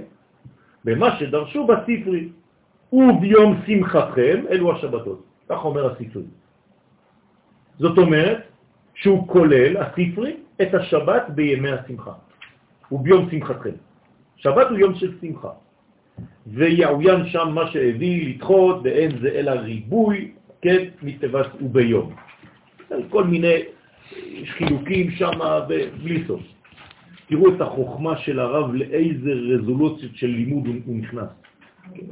לסוד הכי גדול ולפשט הכי קטן. ויש להבין, זה ברור, לכו לעלמא. ובמועד יש חיוב שמחה. ואיך אמרה תורה ביום שמחתכם אלו השבתות, ובמועדיכם דהיינו ימים טובים. אם אתה אומר וביום שמחתכם ואתה אומר שזה השבתות, אז לכאורה אין מצווה לשמוח ביום טוב, כי יום טוב זהו מועדיכם. הוא לא כלל כבר את השמחה. אתם מבינים אותי או לא? אתם כבר נרדמים, אתם הולכים לאיבוד. לא, לא נרדמים. אתם הולכים לאיבוד קצת, אני כן, מרגיש. מה? למה זה חיוב? כי כאילו צריך להכריח מישהו בכוח שישמח. זה אומר שאם אתה לא חי את זה בשמחה הזאת, לא הגעת למדרגה של אותו יום. זה מה שזה אומר, זה לא חיוב. כלומר, אני אומר לך מה צריך להיות. אה, באיזה מנגנון אתה חייב. בדיוק. להימצא. אז זאת אומרת שהוא לא חי את הדבר הזה. בסדר, אז הוא לא חי את הדבר.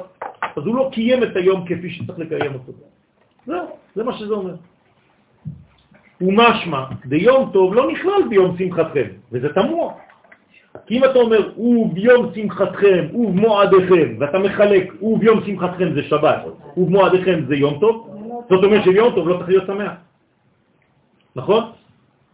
ולומר בהכרח כתבה תורה ובמועדיכם על ימים טובים, דבלאו אחי לא היינו דורשים, יקראו ביום שמחתכם לרבות שבתות. אז זה דוחק. אי אפשר להבין את זה. ובפשוטו משמע ששבת נקרא יום שמחתכם, והמועדים רק מועדיכם. וצריך ביאור. ונראה לבאר זאת בהקדם דברי האריזה. תמיד, כל פעם שהוא רוצה לבאר משהו, חוזר לארי הקדוש. אבל על החגים הזה, כי רשום את שמחת לחגיך. לא רשום. אף פעם לא ראיתי כתב יד. כתוב. מה כתוב? אבל אתה לא יודע מה זה. אם, אם, אם, אם הוא אומר לך, הוא מביא לך מהספרי, וביום שמחתכם, ובמועדיכם, והוא מחלק, וביום שמחתכם אלו שבתות, ובמועדיכם זה רק מועדים, משמע שהשמחה צריכה להיות רק בשבת. אז איך אתה מתייחס באמת למה שאת אומרת, לכתוב, ושמחת בחגיך. אז מה הם אומרים? חג הסוכות בלבד. חג זה סוכות. אז ונראה לבאר זאת בהקדם, דברי האריזה, בשאר הכוונות. הם פיצלו בין חגים לחגים. בוודאי, לא פיצלו. מנסים לראות מה התורה דורשת. זה יהדות, רבותיי. כלומר, אנחנו לא סתם לוקחים חבילות, אדרב, יאללה, תביא, זה, לא. חכמים רוצים לדעת מה בורא העולם, אין סוף ברוך הוא רוצה בפרט הקטן הזה שאני עושה עכשיו. אני, האם אני משתווה, האם אני חותך נייר טואלט בשבת? מה אכפת לקדוש ברוך הוא, לאין סוף ברוך הוא, אם אני חותך פה או איפה שיש קווים קטנים או לא? זה מה, הוא עוסק בדברים האלה? אם הוא בורא עולם, כן. כי הוא צריך לעסוק בגודל ובקוטל. ומלכותו בכל משל. אין פינה במציאות שזה לא נמצא. לכן יש כל הזמן בין חכמים, מי שלא מבין את זה אומר, אין מה לעשות, כל החכמים האלה כל הזמן לוקח את זה משם, לוקח את זה משם, נמאס כבר כל הפלפולים האלה. לא, רוצים לגלות את הרצון האלוהי, מהו בדיוק. מהרצון להשתוות הצורה גם. בסדר, אבל זה, מה- זה, זה, זה עמוק, רבותיי, זה הולך עמוק. כן, שמבואר בדבריו, האמת שרק מזה כבר צריך להיות שמח. כמה הקדוש ברוך הוא מתייחס לדברים הקטנים שלנו. שמבואר בדבריו כי החילוק בין חול למועדים הוא, כי בחול האור הבא מהצילות מאיר דרך לבושי הבריאה והיצירה והעשייה. כלומר, האריזל מגלה לנו דברים בגודל. אתה לא יכול להבין את ההלכות הקטנות בלי להבין את הקבלה. זה מה שאומר לנו הרב. כי הרי הוא מתחיל בשאלה הלכתית, ולאן הוא חוזר? לאריזל. מה אתה מביא לי את האריזל עכשיו? אומר לו, אם אתה לא מבין את האריזל, אתה לא תוכל בכלל לצאת מהסיפור הזה. אתה תישאר במחלוקת, מקסימום בתיקו. אז מה אומר לנו האריזל עכשיו? מה הוא אמר עכשיו? להלכה הרמב"ם פסק אה, כל המועדים. כן, אחר כך כן. הקבלת דבר תסביר את דברי הרמב"ם. עכשיו הקבלה לא תסביר, היא השורש, זה השורש. זה השורש. זה השורש של דברי הרמב"ם. בדיוק. כלומר הרמב"ם כיוון בעצם ברוח הקודש למה שהקבלה כבר סוברת. כלומר, מה הקבלה סוברת? מה אמרנו עכשיו? ואז יגידו גם שהרמב"ם היה מקובל. זה לא אומרים, אבל הוא מקובל בצורה אחרת. כלומר, הוא לא למד קבלה, אבל באמת הוא קיבל, בוודאי. לא במובן הפשוט של לימוד קבלה. יש הרבה עניינים גם על זה, נכון. האם הוא נפגש בכלל יום אחד עם הזוהר או לא, וכו'. עכשיו, מה הוא אמר עכשיו? רק לה- להוכיח לכם שאתם כן רדומים.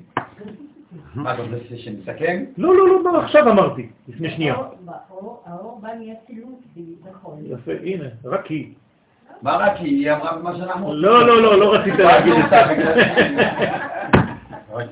האריזל מגלה לנו שבימי החול האור בא מהצילות, אבל הוא לא בא מהצילות ישירות, אלא הוא עובר דרך מסכים של בריאה, יצירה ועשייה.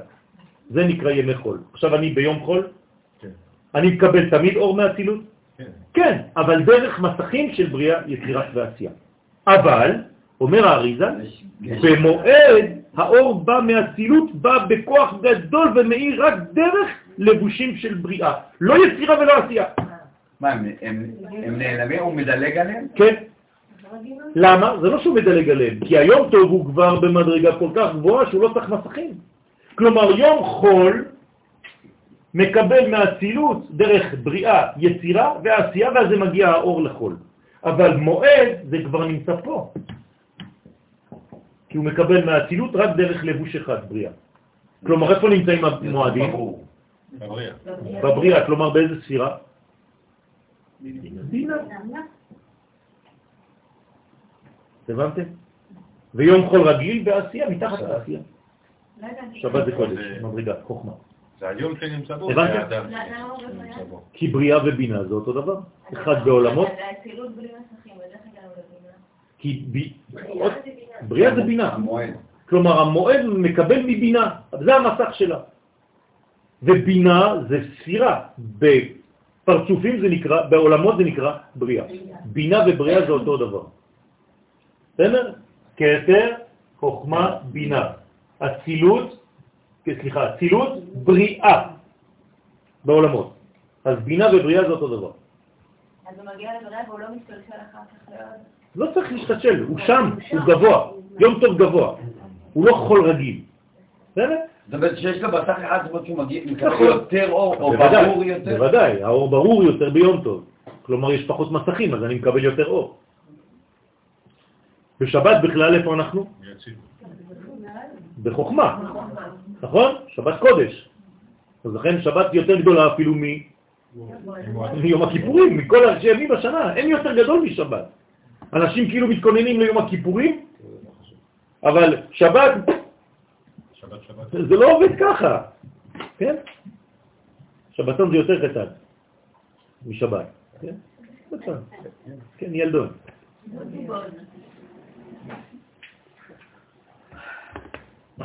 אוקיי. שאין יצירה ועשייה יכולים להלבישו מרוב גדולתו. כלומר, יום טוב זה, זה מדרגה מדרגה. אמנם בכל חג זה רק בבחינה אחת, כגון בחג הפסח מאיר אור של החסד, של האצילות. כלומר, אתה לא לוקח את כל האצילות, זה לא כל האצילות שמאירה בפסח. דבר אחד. תראו כמה פרטים יש בכל דבר. בחוזק. הוא מאיר רק דרך לבושי הבריאה, אבל שאר הבחינות הן כמו בחול שמאירים דרך יצירה ועשייה, ממשיכים אותו דבר. כי העניין של פסח זה חסד, אז רק חסד מאיר דרך מסך אחד בלבד. כל השאר, גבורה, תפארת, נצח, זה- גם בפסח יאירו כמו ביום חול רגיל. בבינה. מה? בבינה. הוא מגיע לבינה. כן. לא, זה רק החסד, למשל בפסח, כי פסח קשור לספירת החסד. אז מה כן יאיר בו רק באצילות ובבינה? החסד. כל שאר הספירות הם יהיו פחות הן. יהיו פחות דומיננטיות והם ירדו דרך כל הלבושים, גם בפסח. כלומר, נקבל נגיד מספירת היסוד כמו יום רגיל. בסדר? אז אה, אה, אליעזר, בבקשה. זה לא שאתה צריך אם לא היית נשרף. נכון. ובמועדים אני לא. למה? במועדים אתה לא נשרף בגלל שאתה כבר מוכן לגובה. זה הכנה. בסדר? לא, אבל לא כפרט בטוח, רק אה, ככלל. לא, הפרט מקבל, יונק מאותו כוח של הכלל, בוודאי. אבל אתה צריך להיות בתוך העניין הזה. אתם מבינים מה זה לחלל עכשיו? מה זה לחלל חג או לחלל שבת? זה. לא להיות ביום זה פשוט לא לקבל את הזה מהבינה, אלא, או מהחוכמה, אלא דרך כל המסכים כאילו לא קרה כלום. זאת אומרת, מי שמחלל הופך לחול, אפילו ימים טובים ושבתות. חבל. כלומר, במקום לקבל את האור מהמדרגה האמיתית שלו, הוא מקבל אחרי מיליון מסכים. לא. נכון, אז זה העניין. לכן מותר מלאכת אוכל נפש. טוב, מסוגלים לשמחה? לאט לאט, הוא רוצה להגיע איך מגיעים לשמחה, הוא רוצה לגלות לנו מאיפה באה השמחה.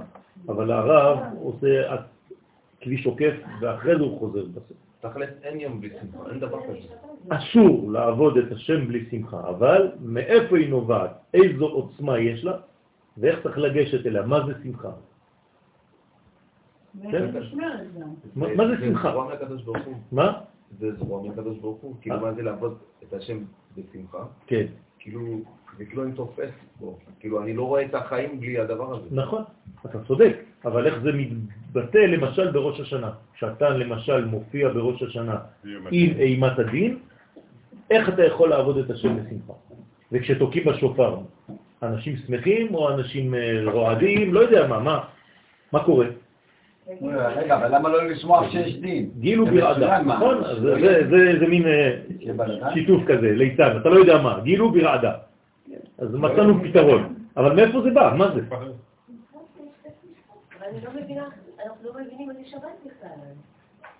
לאט לאט, בגלל זה לומדים. בגלל זה לומדים. נו, הרב, אל תתעייף. הרב, אנחנו צריכים להמשיך. בסדר? אז זה צריך ללמוד, אין מה לעשות. היום אנחנו נעסוק רק בזה, ברשותכם, כן? כי זה חשוב. עוד מבאר שם כי במועדים מאיר בחינת הוו קצוות, ואין המלכות עולה, אלא עד חגה. כלומר, מה מאיר בעצם במועדים? רק וו קצוות, אפילו של הצילות. כן, רק החלק התחתון, אבל זה לא כל המדרגה. אבל בשבת עולה עד חוכמה ובינה, שאין שם אחיזה לחיצונים. שבת בכלל זה הכי גבוה, כמו במועדים. כלומר, במועדים יש עדיין אחיזה. בשבת אין שום אחיזה לשום חיצונים. לכן נאמר בשבת, ברכת השם היא תעשיר, לא יוסיף עצב עימה. כלומר, בשבת זה ברכת השם, משם בא העושר, ואין שם עצבות. אסור להיות עצוב בשבת, לא להראות אפילו עצבות בשבת. בסדר? כיוון שאין לחיצונים אחיזה. כלומר, אם אדם עצוב בשבת, מה זה אומר? שהוא נתן לחיצונים לאחוז בו. כלומר, מה הוא עשה עכשיו? הוא חילל את השבת, הוא חזר לחול. בברכה, מה שאין כן במועדים שיש להם אחיזה, כיוון שעומדת למטה נגד הוו כתבות. עד כאן דבר- דברי תוקפו, כן? עד כאן תוקף דבריו. מדבריו מתבאר כי במועדים אין האור שבא ביתר גילוי רק בבחינה אחת, כל מועד בבחינתו. הבנתם? בחסד למשל בפסח, גבורה באיזה חג? לא. סוכות. גבורה זה סוכות. ותפארת זה מתן תורה זה שבועות. ועין. יש כמה אפשרויות גם כן אחרות. רגע, אמרת סוכות זה גבורה? כן, סוכות זה גבורה. נכון, זה, מלחמה, שם נותנים פרים לאומות העולם, שם מלחמת גוג ומגוג, שם יש הרבה דברים למה גבורה זה סוכות. כן, אבל אני לא נכנס עכשיו, למרות שאחרי זה זה חסדים כבר. אז איך יכול להיות? אז זה חסדים, זה גבורות שבתוך החסד הכולל. בסדר, צריך לא ניכנס לפרטים, כי אני רק אה, הולך לבלבל אתכם. כלומר, יש אווירה כללית של חסד, אבל בתוכה יש גבולות. זה סכך, סכך זה מסך, מסך זה גבול. גם כולה זה גבולות. נכון, והיינו משום שאין יום טוב אלא נגד אביו קצוות. תפארת זה, זה, זה, זה מתן תורה. אבל בשבת, שהוא לאלה, גם שם אפשר להבין גבורה, מפי הגבורה שמענו. אבל בשבת, שהוא לעלה מן אביו קצוות, מאירים כל הבחינות בגילוי. כלומר, מאיזה מקום אתה מקבל בשבת? מכל הבחינות הגדולות. אין רק חסד פה, רק גבורה כמו בחגים. שבת זה כולל, שבת זה כלל. בכלל יש הכל. בלי לבושי יצירה ועשייה. אין לבושים. והיינו דהרי שבת מבחינת הדעת, כידוע, נכון? שבת זה דעת, זה נקרא דעת, כמו שאמרו לדעת כי אני אדוני מקדשכם. והדעת הוא שורש ונשמת הו"ב קצוות. נמצא שבשבת יש עליית העולמות לעלה מו"ב קצוות ועומדים נגד הדעת של כולל חוכמה ובינה. כלומר, שבת זה מדרגה שכוללת הכל, חוכמה ובינה. ממילא מאירים כל האורות של ו"ב קצוות בלי לבושי יצירה ועשייה. ומטעם זה השבת אסורה בעשיית מלאכה. כלומר, זה כל כך גבוה, שאם אתה עושה מלאכה שם, אתה בעצם פוגם בשלמות הזאת. למה? כי אם אתה עושה מלאכה זה אומר שלא הכל גמור, יש חיסרון, נכון? מלאכה זה להשלים משהו, זאת אומרת שלא הבנת מה זה שבת. בשבת אין חיסרון. כי כל העניין מלאכה הוא מחמד שעדיין הבריאה צריכה השלמה. זה מה שעושים עבודה. והארץ נתן לבני אדם לגמור על ידי המלאכה, אבל בשבת כאילו כל מלאכתו עשויה, מוכנה, גמורה. לכן מה עושים במשך כל הימים? בני האדם, ברורים של רפח, העלאת מים נוקבים וכו' וכו'. זה נובע מחמת התלבשות האורות בבריאה, ביצירה ובעשייה. ולכן ביום טוב, שאין שינוי באור הנגלה רק בבחינה אחת ולא בשאר הבחינות, שהם כמו בחול, יש בזה מלאכה. אבל בשבת, שמחמת עליית העולמות נגד הדת, מאירים כל המידות בלי לבושי יצירה בעשייה ואין שם מלאכה. כיוון שאין שם חיסרון בשלמות, בשלמות הבניין. שכל שאין האור בא בלבושי יצירה ועשייה, אין בו חיסרון. כלומר, אם זה בא בלבושים של יצירה ועשייה, תדע לך שיש כבר חיסרון. אם זה לא בא בלבושים האלה, זאת אומרת שאתה כבר במדרגה שהחיסרון מתחיל להתמעט, ועד בכלל שאין פה. ואינו צריך תיקון. לכן אמרו חז"ל שבשבת צריך להיות כאילו כל מלאכתך עשויה. שאין זה רק מצווה באדם שצריך להיות במצב זה, כאילו כל מלאכתו עשויה, אלא שזה מציאות. העולם לא צריך שום תיקון בשבת. וכיוון שהעולמות עולים לעלה מבב כתבות, ממילא שם הוא בשלמות ואין צורך מלאכה שהרי היא עשויה בשלמות, ורק בעולמות יצירה ועשייה, שם הוא בהסתר ובהיעלם וצריך מלאכה לבירור. תראו מאיפה התחלנו, בראש השנה, ואנחנו עכשיו מגיעים כבר בכלל לשבת וזה. אם אתה לא מבין שהכל חטיבה אחת, אתה לא יכול ללמוד תורה. אתה לא יכול ללמוד נושא בלי לראות את הכללות. ככה זה השיטה של הרב, הוא רואה את הכל כל פעם שהוא רואה פרט. הפרט בראש השנה, אין דבר כזה. אני עכשיו ניגש לכל התמונה כדי אחרי זה לחזור לראש השנה בנקודה תמציתית. וזה גוף האטם שיש בשבת עליית העולמות, מה שבפשוטו אינו מובן. הרי אין השבת אלא זכר למעשה בראשית, למנוחה, ששבת מכל מלאכתו.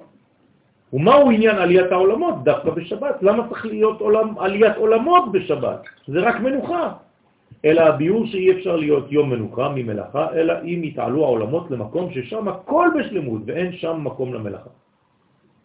זאת אומרת, אתה רוצה מנוחה? אתה רוצה לדבר על מנוחה? אתה צריך להיות במקום שאתה לא מרגיש חיסרון. אני אגיד לכם את זה בצורה אחרת. מי שבשבת עדיין מרגיש חיסרון, הוא לא במנוחה. גם אם הוא שומר שבת. אתם מבינים מה אני אומר? הוא יכול להיות ממש רגע בחיים של... אה? זה מה שדורשים מאיתנו. כמה אתה יכול להצליח מזה זה עוד משהו. עד כמה שאפשר, בוא נגיד.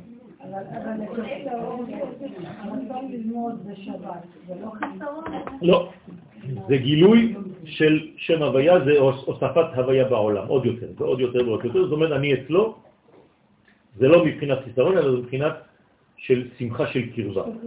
לא, לא, אפילו לא השתוקקות, זה שמחה של קרבה. אני לא משתוקק, אם אני משתוקק, זאת אומרת שחסר לי עוד משהו. עצם המפגש איתו מספיק לי.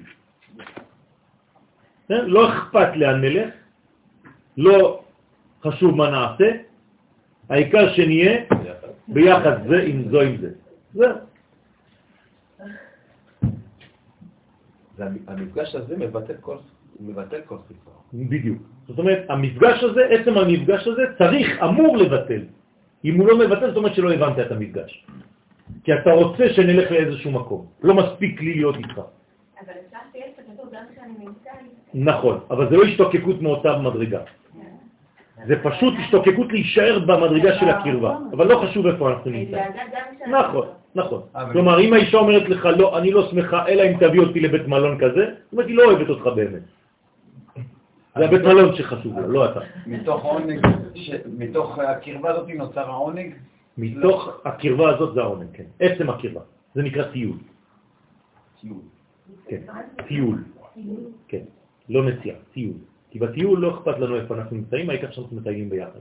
נסיעה זה היער שמעניין אותנו. אז בוא נטייל, אני, אתה ובן ישי בגן עדן, זה אידיאל. אז אל תשאל מי בראש. מה? נכון, תנועה. נכון, כי אנחנו עדיין בני אדם. בסדר? אבל אם יישארו העולמות בלבושי יצירה ועשייה, שצריך שם מלאכה, לא שייך מצוות שביתה. כלומר, אין שביתה ביצירה ועשייה. שביתה זה רק למעלה, מבינה ומעלה. וכביכול השביתה במעשה בראשית הייתה גם מהבחינה זו, שהרי אף על פי שנאמר ויחולו השמיים והארץ וכל צבעם, עדיין הייתה עולם, היה עולם צריך השלמה, שבא על ידי תורה ומצוות, מעשים טובים של אדם הראשון בישראל. אז איך הקדוש ברוך הוא אמר שמה ויחולו, כאילו הכל נגמר? אה? אמנם הביאור כי נעשה עליית העולמות אז לעלה מבב קצוות, ושם באמת הוא שלמות, ולא ניתן לאדם הראשון רק השלמת עולם העשייה. כלומר, האדם הראשון לא היה צריך לעשות בשום דבר מהקומות האלה, רק למטה. התפילה זה לא סוג של חיסרון? בוודאי. אז בשביל אני מתפלל בשבת. יפה. לכן בשבת לא מבקשים צרכים. תשים לב, בשבת אין בקשת צרכים. אסור לבקש צרכה בשבת. זה פשוט עניין של קרבה. זה דבק. בסדר? לכן כל יסוד האיסור, מלאכה בשבת, הוא משום עליית העולמות למקום השלמות. וזה הכוונה כי אין שם אחיזת החיצונים, שמקומם רק במקום של חיסרון ופגם, מה שאין כן במקום של שלמות, אין להם מציאות. לכן מאירים בשבת כל המידות בלי לבושים, כיוון שמתעלים למקום הדעת שכולל כל הבב קצוות בלי לבושי יצירה ועשייה. וזה מבואר בתפילת הערבית בשבת, הנה. ובברכתו מכל הימים, כן, וברכתו מכל הימים, ככה אנחנו אומרים, וקידשתו מכל הזמנים, שמבואר בספרים הקדושים, הכוונה כי השבת כלול מכל האורות של הימים הקדושים ומכל הזמנים וכל החגים וכל מה, כל השנה. הכל יש לו. והיינו כמבואר, כי מועדים הם במקום הבב קצוות. עכשיו בואו תראו איך הנפש שלנו פועלת. יום הכיפורים, כמה פעמים זה בשנה? פעם אחת, נכון? ואנחנו מתקרבים לזה כאילו, וואי וואי וואי. שבת, כל שבוע, אתה כבר התרגלת. למה אתה לא ניגש לשבת באותה אינטנסיביות? שאלה. לא צריך לענות. הוא מאיר בכל חג בחינה אחת מהם. כלומר, השבת כוללת את הכל, ואחרי זה, בחגים, רק פרט אחד ממה שיש בשבת יופיע. אבל בשבת שעולים העולמות למקום הדת, שהוא נשמט וכללות אבק, מאיר כל הבחינות של המועדים, כולם. וכן איתה בשם הרב הקדוש רבי פנחס מקורי, זכר, זכותו יגן עלינו אמן. כי מרומז ב-18 של שבת כל ענייני המועדים. כלומר, אומר הרב מקורי, שבתפילה של העמידה של שבת יש לך את כל החגים. למשל, קדשנו במצוותיך נגד חג המצות, שמסובב במצות, במצוות אכילת פסח, מצה ומרור. תן חלקנו בתורתך נגד חג השבועות, תורתך, שבו מתן תורה. סבענו מטובך נגד חג הסוכות, שהוא חג האסיף. שמחנו בישועתך נגד שמיני עשרת, בו ונשמח אני ואתה. ותהר ליבנו לעובדך באמת נגד ראש השנה ויום הכיפורים, לפני השם תתהרו. זאת אומרת, הנה, עובדה, בתפילה אומר לך הרב, יש לך כבר את כל המועדים, את כל הזמנים, את כל הימים של כל השנה כולה. בתפילה אחת ועוד בערבית של שבת. מה זה ערבית של שבת? הכי נמוך. כן, אבל זה מתחיל בערבית, זאת אומרת אפילו בהכי נמוך כבר. כלומר, אפילו שיום של שבת הוא עוד יותר גבוה מהערב של שבת, גם בערב כבר יש לך, עלית כבר במעלים, חבל על הזמן. כל השנה. ומבוארים בזה, עכשיו תיכנסו לשבת בשמחה, כבר מתכוננים אני רואה, ומבוארים בזה גם דברי רבנו יונה, בברכות, שמפרש הברכה מקדש השבת, ישראל והזמנים, שביאורו מקדש השבת, שהוא מקדש את ישראל, כדי שיוכלו לקדש את הזמנים. כלומר, מי מקדש את ישראל? שבת. השבת. אבל מי קידש את השבת? הקדוש ברוך הוא בעצמו. הוא מקדש השבת. אנחנו לא מקדשים את השבת. ברוך אתה השם מקדש השבת, אבל אנחנו כן מקדשים את הזמנים, את המועדים. כשאני אגיע לראש השנה, אני מקדש. מאיפה אני יכול לקדש בראש השנה קידוש? בגלל השבת שקדמה, בגלל שהקדוש ברוך הוא נתן לי שבת, והשבת קידשה אותי, ועכשיו אני יכול לקדש את הזמן. סליחה, אני חושבת שכאילו השבת היא דבר שברורה מאליו, והחגים אנחנו משתוקקים עליו, זה כאילו התרחקות. יש התרחקות, אבל זה להביא את האור של השבת לתוך החגים. כן, להזרים את השבת לימות החול. והיינו כמבואר כי השבת הוא בדעת שהוא שורש הו"ב קצוות, שכל מועד מאיר ממנו בחינה אחת מהן. נמצא כי על ידי הערת השבת הכוללת כל הבחינות של ו"ב קצוות יכולים להמשיך אור את הו"ב קצוות בגילוי במועד כל אחד מבחינתו. בסדר? כלומר, אם אני חי את השבתות כמו שצריך, כשמגיעים המועדים והזמנים, מה אני עושה? אני בדיוק יודע איזו ספירה ספציפית למועד הזה. אבל בשבת אין נקודה ספציפית, זה הכל. ולכן מבואר כי כל מועד מאיר הערתו מהשבת שלפניו. עכשיו, זה לא סתם איזו שבת בשנה. הרי נכון ששבת היא תמיד אותה שבת, אבל ספציפית זה השבת שלפניה. זאת אומרת, מתי יחול ראש השנה באמת? שבת הבאה. לא מחר, שבוע הבא, הרי ראש השנה זה יום ראשון בלילה, נכון? כלומר ערב שני. אז בשבת שתהיה קודמת, בשבת שלפני, זה כבר ראש השנה שם. כלומר, אם תדע לחיות את השבת הבאה, בעזרת השם, אתה כבר תתכונן לראש השנה כמו שצריך. שבת אבל אם ככה, למה השבת לא דוחה את החגים? זה צריך להיות בשתי מדרגות שונות. נכון, נכון. זה, זה דוחה הרבה דברים, מה זה לא דוחה? זה, זה, זה, זה תמיד, יום כיפור אפשר יפה, בסדר, אבל מה, מה, זה, מה, זה, מה זה שבת ויום הכיפורים? מי, מי האורח? כיפור. אבל מה? מי האורח? האורח יום כיפור. יפה. יום הכיפורים, אין יום כיפור. יום הכיפורים. מה, האורח פחות חשוב? לא, בוודאי. מכבד אותו? מה זאת אומרת הוא לא- פחות חשוב? הוא אורח אצל בעל הבית, בעל הבית זה- זה זה שלו. כלומר, כשאתה מכניס את יום הכיפורים לשבת, אני מבין את האנלוגיה. זה זה העניין. אה, אה, שני, כן. בשבוע, ביחד לשבת, זה יוצא ביחד לבן גם של נכון. לפי מה שלמדנו קודם. את מבינה עכשיו. בסדר? שזה גוון של גבורה. כי יום שני זה גבורה. אבל אנחנו באלף השישי, ביסוד, לא לשכוח. אז צריך גבורה שבזה, שבזה, שבזה, שבזה, זה לא שביסוד.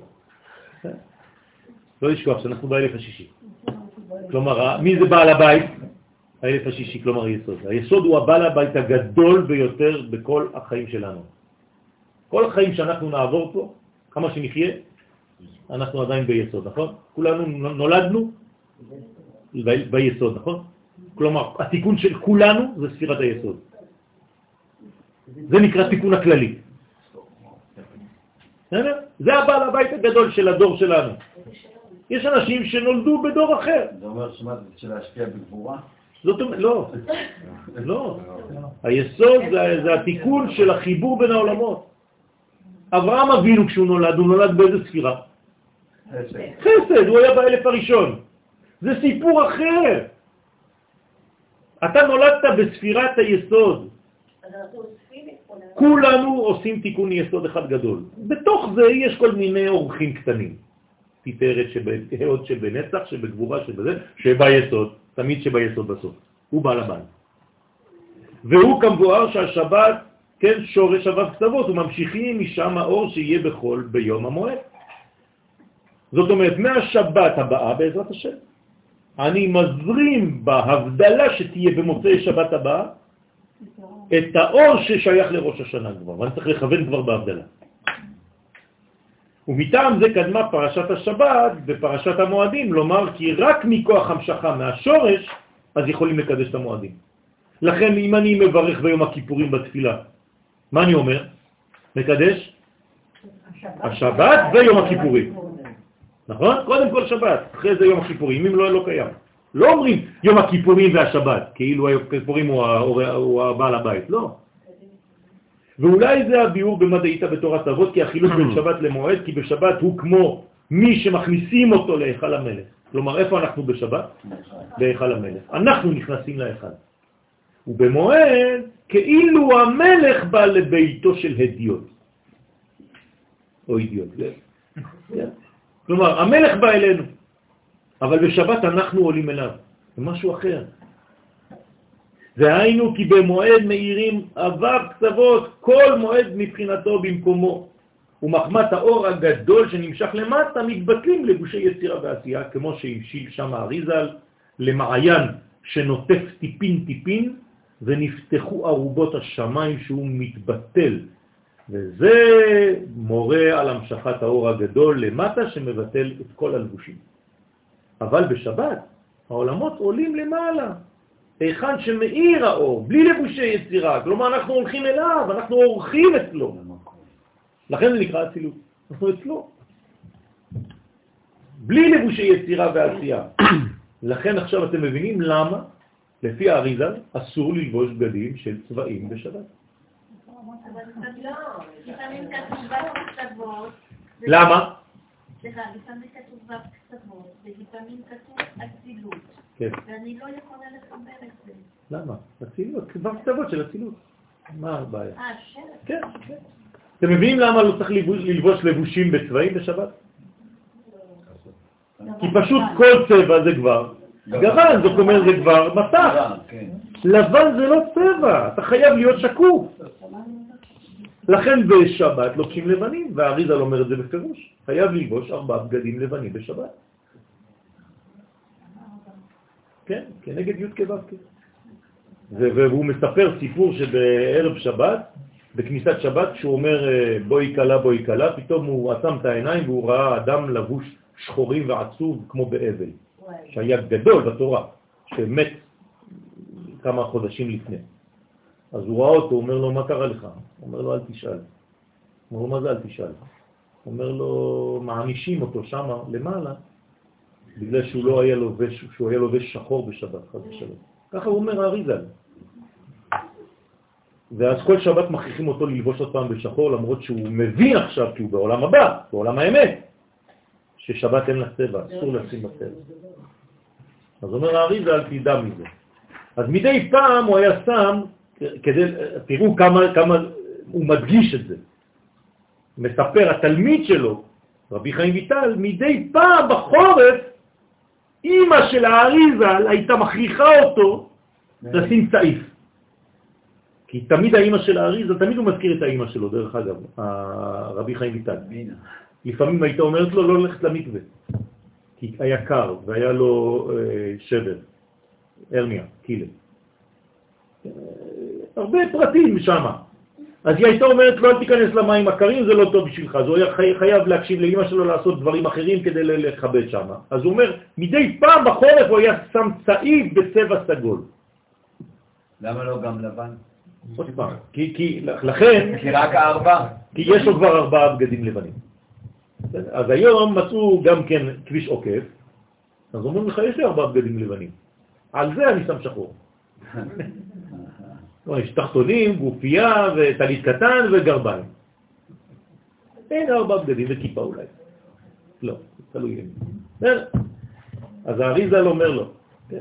וזה נקרא כניסה להיכל המלך, והמשכת האור הגדול למטה במועדים בא מכוח השבת שהוא ממשיך אור גדול בדעת, כמו שנאמר, ויברך אותו, ויברך אותו. מה זה ויברך אותו? קישר אותו. זה נתן לו את הברכה, את ההברכה. וזה גורם שיאיר אור הגדול למטה בכל חג מבחינתנו. וזה הביאור, וברכתו מכל הימים. היכן נתינו בו ברכה יותר משאר מועדים? בשבת. תינח קדושה מכל הזמנים, אני מבין. ניחא, זה הרי אסור במלאכה, והם מותרים במלאכת אוכל נפש. אבל ברכה? מאיפה אני יודע שיש יותר ברכה בשבת מאשר בפסח או בשבועות או בסוכות? תגיד לי שיש יותר קדושה, אני מבין, אבל ברכה. מנין לנו שיש בשבת יותר מכל המועדים? ובהכרח כמבואר שהשבת הוא במקום הדעת. כלומר, אתה חייב לחזור לכתבי אריזל. אם אתה לא יודע למקם את השבת בספירות, לא תדין. אבל אם אתה יודע שהשבת הוא בדעת, מה זה דעת? זה החיבור, לכן הוא המבריך, הוא המברך את הכל. כי להבריך בעברית זה לקשר. לכן, אם השבת נמצאת בדעת, זה הדבר העיקרי. לכן אמרתי לכם פעם, הברכה החשובה ביותר בעמידה זה, אתה חונן לאדם דעת. ברוך אתה השם חונן הדעת. כי אתה שם בשבת. אם יש לך דעת, אתה לא חסר כלום. דעת קנית? מה? מה חסרת? דעת חסרת? מה קנית? כלומר, הדעת זה השבת שלנו, ושם הוא מתברך. ואילו המועדים הם למטה בו"ב קצוות, כלומר הם כבר בתוך המנגנון של ו"ב קצוות. שבת זה הנשמה של ו"ב קצוות. לכן המועדים בו"ב קצוות עצמם, והשבת הוא זה שממשיך הברכה על המועדים שלאחריו. לאור כל זה, עכשיו אנחנו חוזרים, לאור כל זה, לפני שתרדמו לנו, כן. כאילו נראה לבאר עניין שמחה בשבת ומועד.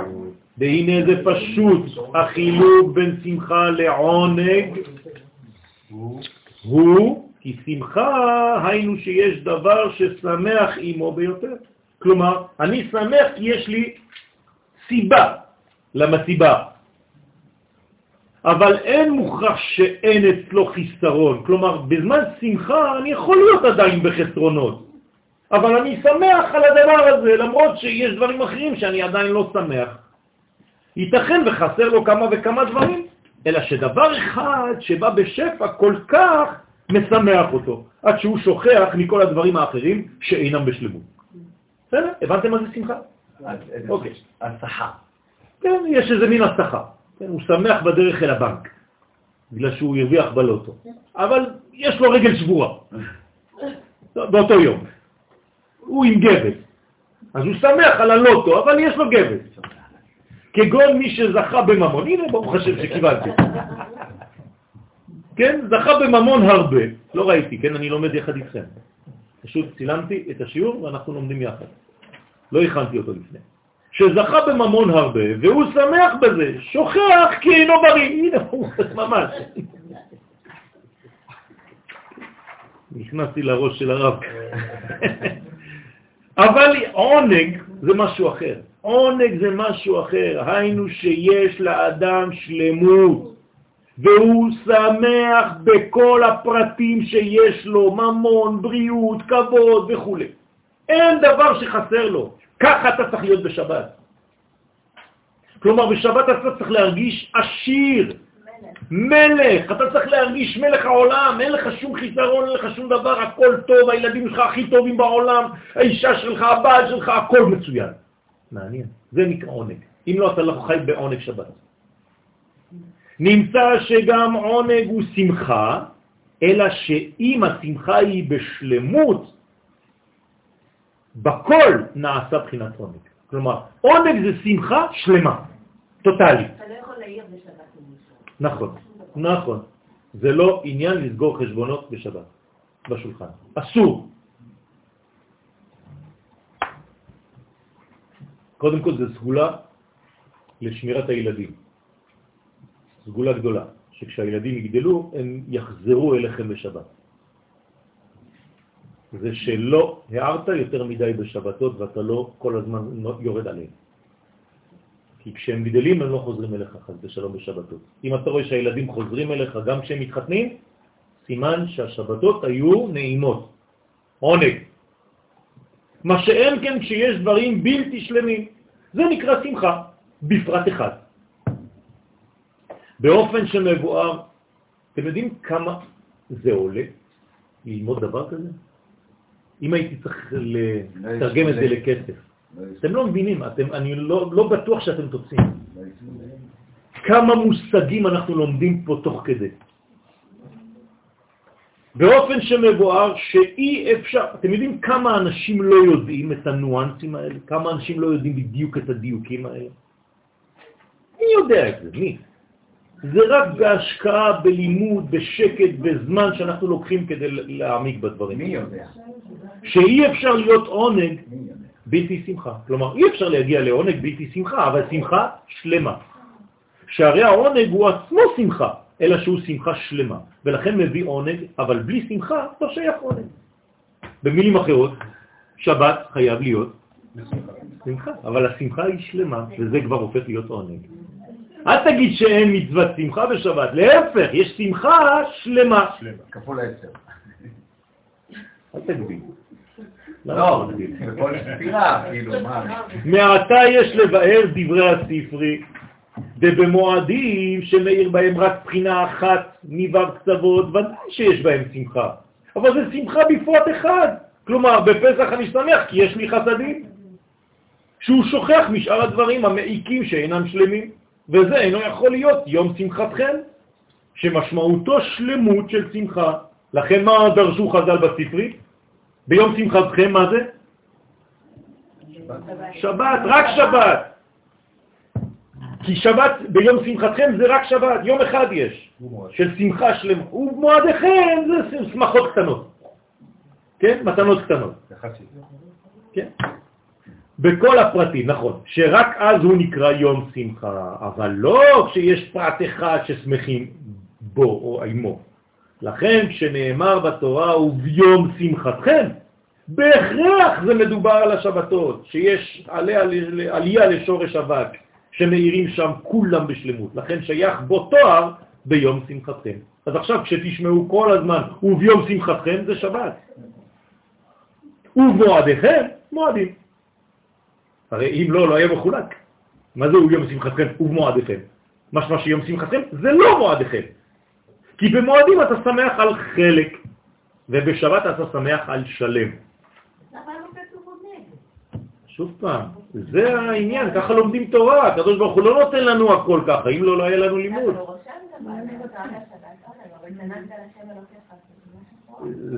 זה אחר כך, זה קראת, אתה, לשבת עונג. זאת אומרת, אתה יכול לחיות את השבת לפי הקריאה. מה זה קרא שמות? איך אתה ניגש לדבר. אבל במועדים לא שייך לומר יום שמחתכם, בהרי השמחה היא רק באותו פרט המאיר ביום זה ולא בשלמות. לכן נאמר ובמועדיכם. וניחא איפה דבקרא נאמר ביום שמחתכם אלו השבתות. ומדברי סופרים למדנו ששלמות השמחה בכל הפרטים מביאה עונג. אם אתה שמח בכל הפרטים של החיים שלך, אם אתה מצליח להגיע להרגשה כזאת, לחוויה כזאת, אתה כבר בעונג. זה כבר משהו אחר. זה אחרי כמה, כן, העישונים. מה?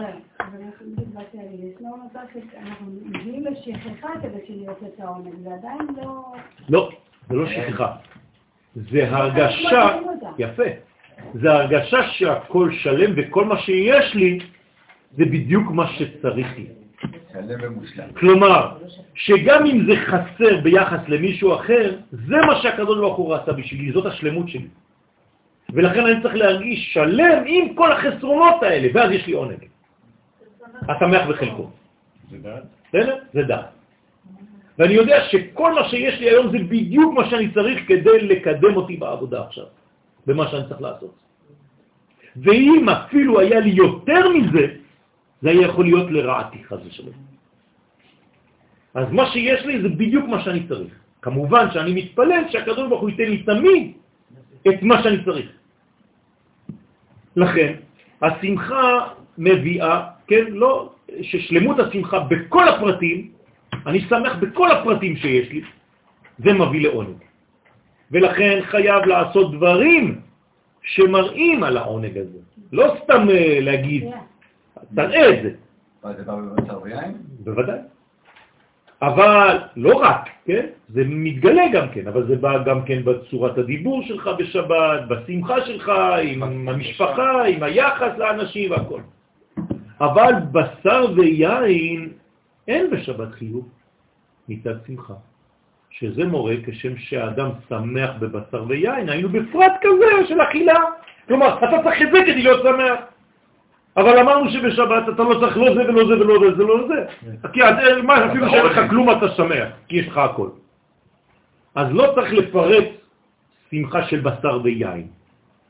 כלומר, כל הוא שמח באותו פרט שמאיר ביום זה, אבל כשזה שמחה שלמה, לא שייך לחייב שמחה מבחינת צמצום, לא לבשר ולא ליין, רק מדין עונג. יש חיובים בכל מה שיכול למצוא בעונג. כלומר, התורה נתנה לך אפשרויות להרגיש את העונג הזה, אז אתה לא חייב בבשר ויין דווקא. ובביאור זה יש להסביר דין שמחה בראש השנה. הנה. כן. כן. על שבת, על שירי שבת. אתה רוצה להיות הבעל מנגן של הקדוש ברוך הוא, זה- עונג. יפה, אין כמו שירי שבת של הרב יפה, יפה. אז אנחנו רוצים להיות. הבעל מנגן. כלומר, זה שתופס גיטרה של קודשא בריחי. שירה. טוב, אז זה, אשריך. ובביאור זה יש להסביר דין שמחה בראש השנה. עכשיו אנחנו רוצים להבין מה השמחה בראש השנה. הרי אין מצוות עונג בראש השנה, נכון? אז זה כבר פתר לנו המון דברים. כלומר, על מה אתה יכול להיות שמח בראש השנה?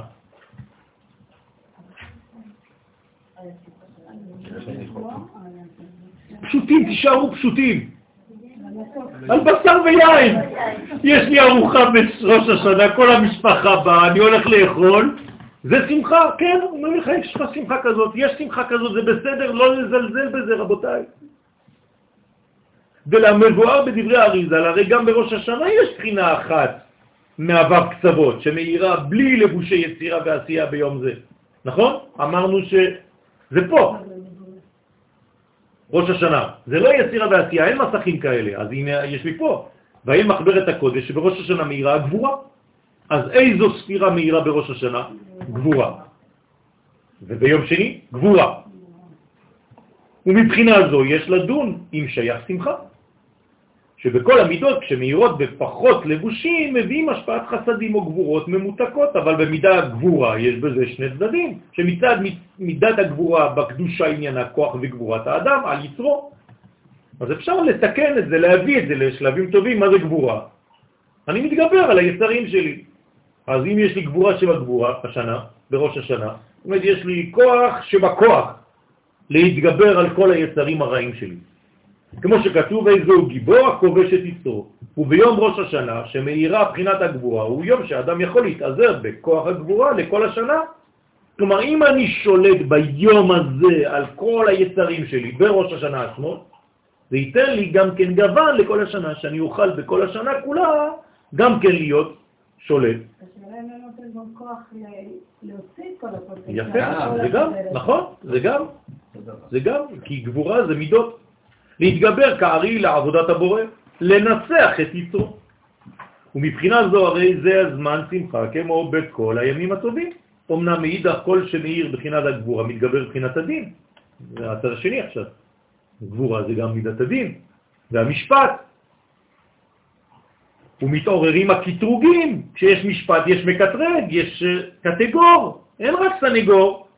לכן העולם נידון יותר מכל השנה, שהגבורה מלובשת ביותר מלבושים, ואינה כל כך בגילוי, וזה גורם פחד ואימה כדי לזכות בדין. אז יש בראש השנה גם כן פחד כזה.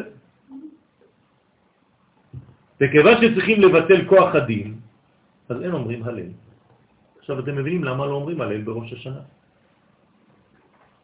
אבל מאידך, מצד שני, הוא יום של שמחה. למה? של קבלת שפע מיוחד, של אור הגבורה, והתעזרות גבורות קדושות למלחמה עם היצר הרע. אז אני צריך להיות שמח מצד אחד, ואני צריך גם לפחד מצד אחד. אז מצאו איזה שילוב, זה נקרא גילו ברעדה. כמו אתה רועד, אז אתה לא יודע אם אתה שמח, אתה, אתה רועד, כן? וזה מורה מצוות תקיעת שופר. זה, זה העניין של תקיעת שופר. שמצד אחד זה מעורר חרדה, מה זה הצליל הזה? צליל מפחיד, כן? זה לא צליל נורמלי. מצד שני, הוא מאמץ את הלב של מי שהולך למלחמה. הרי מתי תוקעים בשופר? כדי לצאת למלחמה. על אויבים. פה האויב מי זה? זה כל מה שעשה לי רע בשנה, כל ההחלטות הלא נכונות שלי. אני צריך לצאת למלחמה, כי תצא למלחמה לא יגבך. לכן בתורה לא נזכר שראש השנה הוא יום הדין. לא כתוב בשום מקום. רק נכלל במועדים, משום שהוא יום שמחה שמאירה מידה אחת מו"ב כתבות, כמו בכל המועדים. ואדם נתן את זה כיום הדין? לא, כתוב ברמזים, למשל, בכסה ליום חגנו, משפט לאלוהי יעקב. אז יום משפט בכסה, מתי הזמן שאנחנו חוגגים ואין ירח? רק ראש השנה, אין חג אחר. אז משם אנחנו יודעים שזה משפט לאלוהי יעקב, שם יש משפט. בסדר? אלא שזה גורר התעוררות הדין, שגילו לנו חז"ל בפסוק תיקעו בחודש שופר, כן, בכסה ליום חגנו. כי חוק לישראל הוא משפט לאלוהי יעקב. הנה, ברור שכיוונו. שצריכים להמתיקו, עכשיו זה דין, צריך להמתיק אותו, על ידי שופר. אז השופר והתפילה ממתיקים את הדין. ואז נשאר שורש הערת היום של הערת גבורות קדושות להתגבר על היצר הרע. כלומר, אני שומר על הגבורות, אני לא בורח מהן, אבל הן משמשות אותי כדי להתעזר בכוח לצאת למלחמה נגד היצר. באופן שמבואר, כי ראש השנה, כמו כל המועדים שמאיר בהם אור שיכולים לקבל ממנו לכל השנה, כמו אהבת השם הנובע מחסד בפסח, אהבת תורה, שזה תפארת בשבועות, הנה ברוך השם שכיוונתי, אמרתי לכם מקודם תפארת בשבועות, ודבקות בשם הנובע מגבורות ממותקות בסוכות. גבורות ממותקות. אתם רואים? גבורות בתוך החסד. בדיוק מה שאמרנו קודם. כך בראש השנה יכולים לקבל בו אור הגבורה, להתגבר כארי לעבודת הבורא. אז לא לפחד מהגבורה של ראש השנה, מהדין של ראש השנה, אלא להשתמש בו. יש כוח ביוניברס, כן, ביקום, קח אותו. הכוח של הגבורה, תהיה גיבור בראש השנה. וזה מה שנאמר עולם חסד ייבנה על ראש השנה, שהתחיל אז בניין העולם. למה אנחנו מבקשים עולם חסד ייבנה? הרי זה התחיל בדין. זה בדיוק העניין. בגלל שזה מתחיל בדין, כי העולם זה לברות, זה לכרות, זה, זה, זה, זה, כן, זה דין, אז אתה צריך למתק את הדין. והכוונה על החסד של השפעת הערת מידת הגבורה. כלומר, עצם זה שיש גבורה בעולם ביום הזה, זה חסד אלוהי שהוא מטפל בנו. אבל אני צריך להשתמש בזה כדי למתק את הכל. כלומר, כשהשתמשתי בגבורה לצורך טוב, זה נקרא מיתוק. בסדר? אם כי גורר אחריו הדין שצריכים להמתיקו בשופר ובתשובה, אבל במציאות הערת היום היא כוח וגבורה נתן בהם להיות מושלים בקרב תבל, פה זה ביצר, אותו דבר. לכן הוא יום טוב ככל המועדים, ועיין בלבוש, כן, מפרש, שכתב כי רק ג' שעות הראשונות ביום של ראש השנה שולט הדין. הלבוש זה אחד מהמפרשים של הקבלה, ולכן, כן. לכן, מה אנחנו עושים בשלוש השעות הראשונות של היום? אף אחד לא עושה שום דבר. רק מי שמתעורר בהנץ החמה ולפני ההנץ, זאת אומרת בשעה חמש וחצי יש לנו שיעור פה למטה. זה לא בגלל שלא אכפת לנו ואין לנו מה לעשות בחיים. אנחנו בעזרת השם, בסייעתא דשמיא, כבר כמה שנים ארגנתי את השיעור הזה בלילי ראש השנה, בבקרים, בחמש וחצי, ויום הכיפורים. למה? בגלל זה. בגלל הדבר הזה שהביא פה הלבוש, שהדין הוא רק בשלוש השעות הראשונות. נכון. ומה אנחנו עושים באותה, באותו זמן? לומדים. כלומר, בזמן שדנים אותנו, אנחנו בלימוד תורה. בגלל זה ארגנתי את השיעור הזה. וכשאומר דין זה גבורה אותו דבר? כן, כן. כן, זה דין. זאת אומרת, הקדוש ברוך הוא יושב ודן את בני האדם, ולכן אסור לישון בזמן שדנים אותך. איך אתה ישן? ולכן אין אומרים הלל, אבל חוץ מזה הוא יום של שמחה. והוא כמבואר, דג' שעות אלו הם בכל יום, לא רק בראש השנה, זמן שהקדוש ברוך הוא יושב בדין. כל יום, אבל ראש השנה בגלל שזה הראש של כל השנה, עוד יותר. ובראש השנה שמאיר או הגבורה, הדין חזק יותר. אבל אחרי ההמתקה, מתי ההמתקה? בשופר? נשאר אור הגבורה בקדושה, שהוא יום חג משום כך. כלומר, כשאתה תוקע בשופר ואתה יוצא כבר מבית הכנסת, מה נאמר שם? לכו, איכלו בשמחה, כן? ושתו יינכם בשמחה ואיכלו משמנים, כי, כי מה? כי? נו, כי שמחת השם עם עוזכם. ורמזו חז"ל, במה שאמרו בכסה ליום חגנו, שזה ראש השנה, בכסה, כן? כיסוי. רגע, רק סליחה כן, היום מתחיל חסד, עכשיו הוא אומר שזה בעצם בשעות נגמורה. בוודאי. באיך נברא העולם? במידת הדין, נכון? וזה היום הר התולה. דהיינו שהאור שהביא החג הוא המכוסה, הוא אור מכוסה בהתחלה, ועל ידי הסרת הכיסוי נשאר אור שכולו טוב לבד. תודה רבה. זה שיעור ראשון. שבוע הבא בעזרת השם נלמד עוד שיעור על ראש השנה, בסייעתא דשמיא, ככה שניכנס לחג קצת יותר בהכנה. כן, כל אחד אה, איך- איפה שזה פוגש אותו. לא, לא, חס ושלום, לא אסור לבכות. מותר לבכות, כן? אבל שזה יהיה בכי של, של רצון להיות אה, מחוברים. דרך אגב, אומר האריזל, ברגע שבוכים זה הזמן שדנים אותנו. שידע שהאדם שבזמן שהוא בוכה זה הזמן שדנו אותו. זה בכללות, נכון. רבי חנניה, יש קדיש?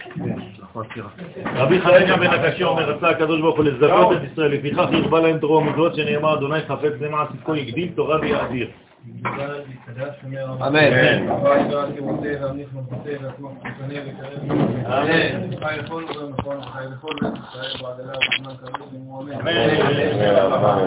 אמן.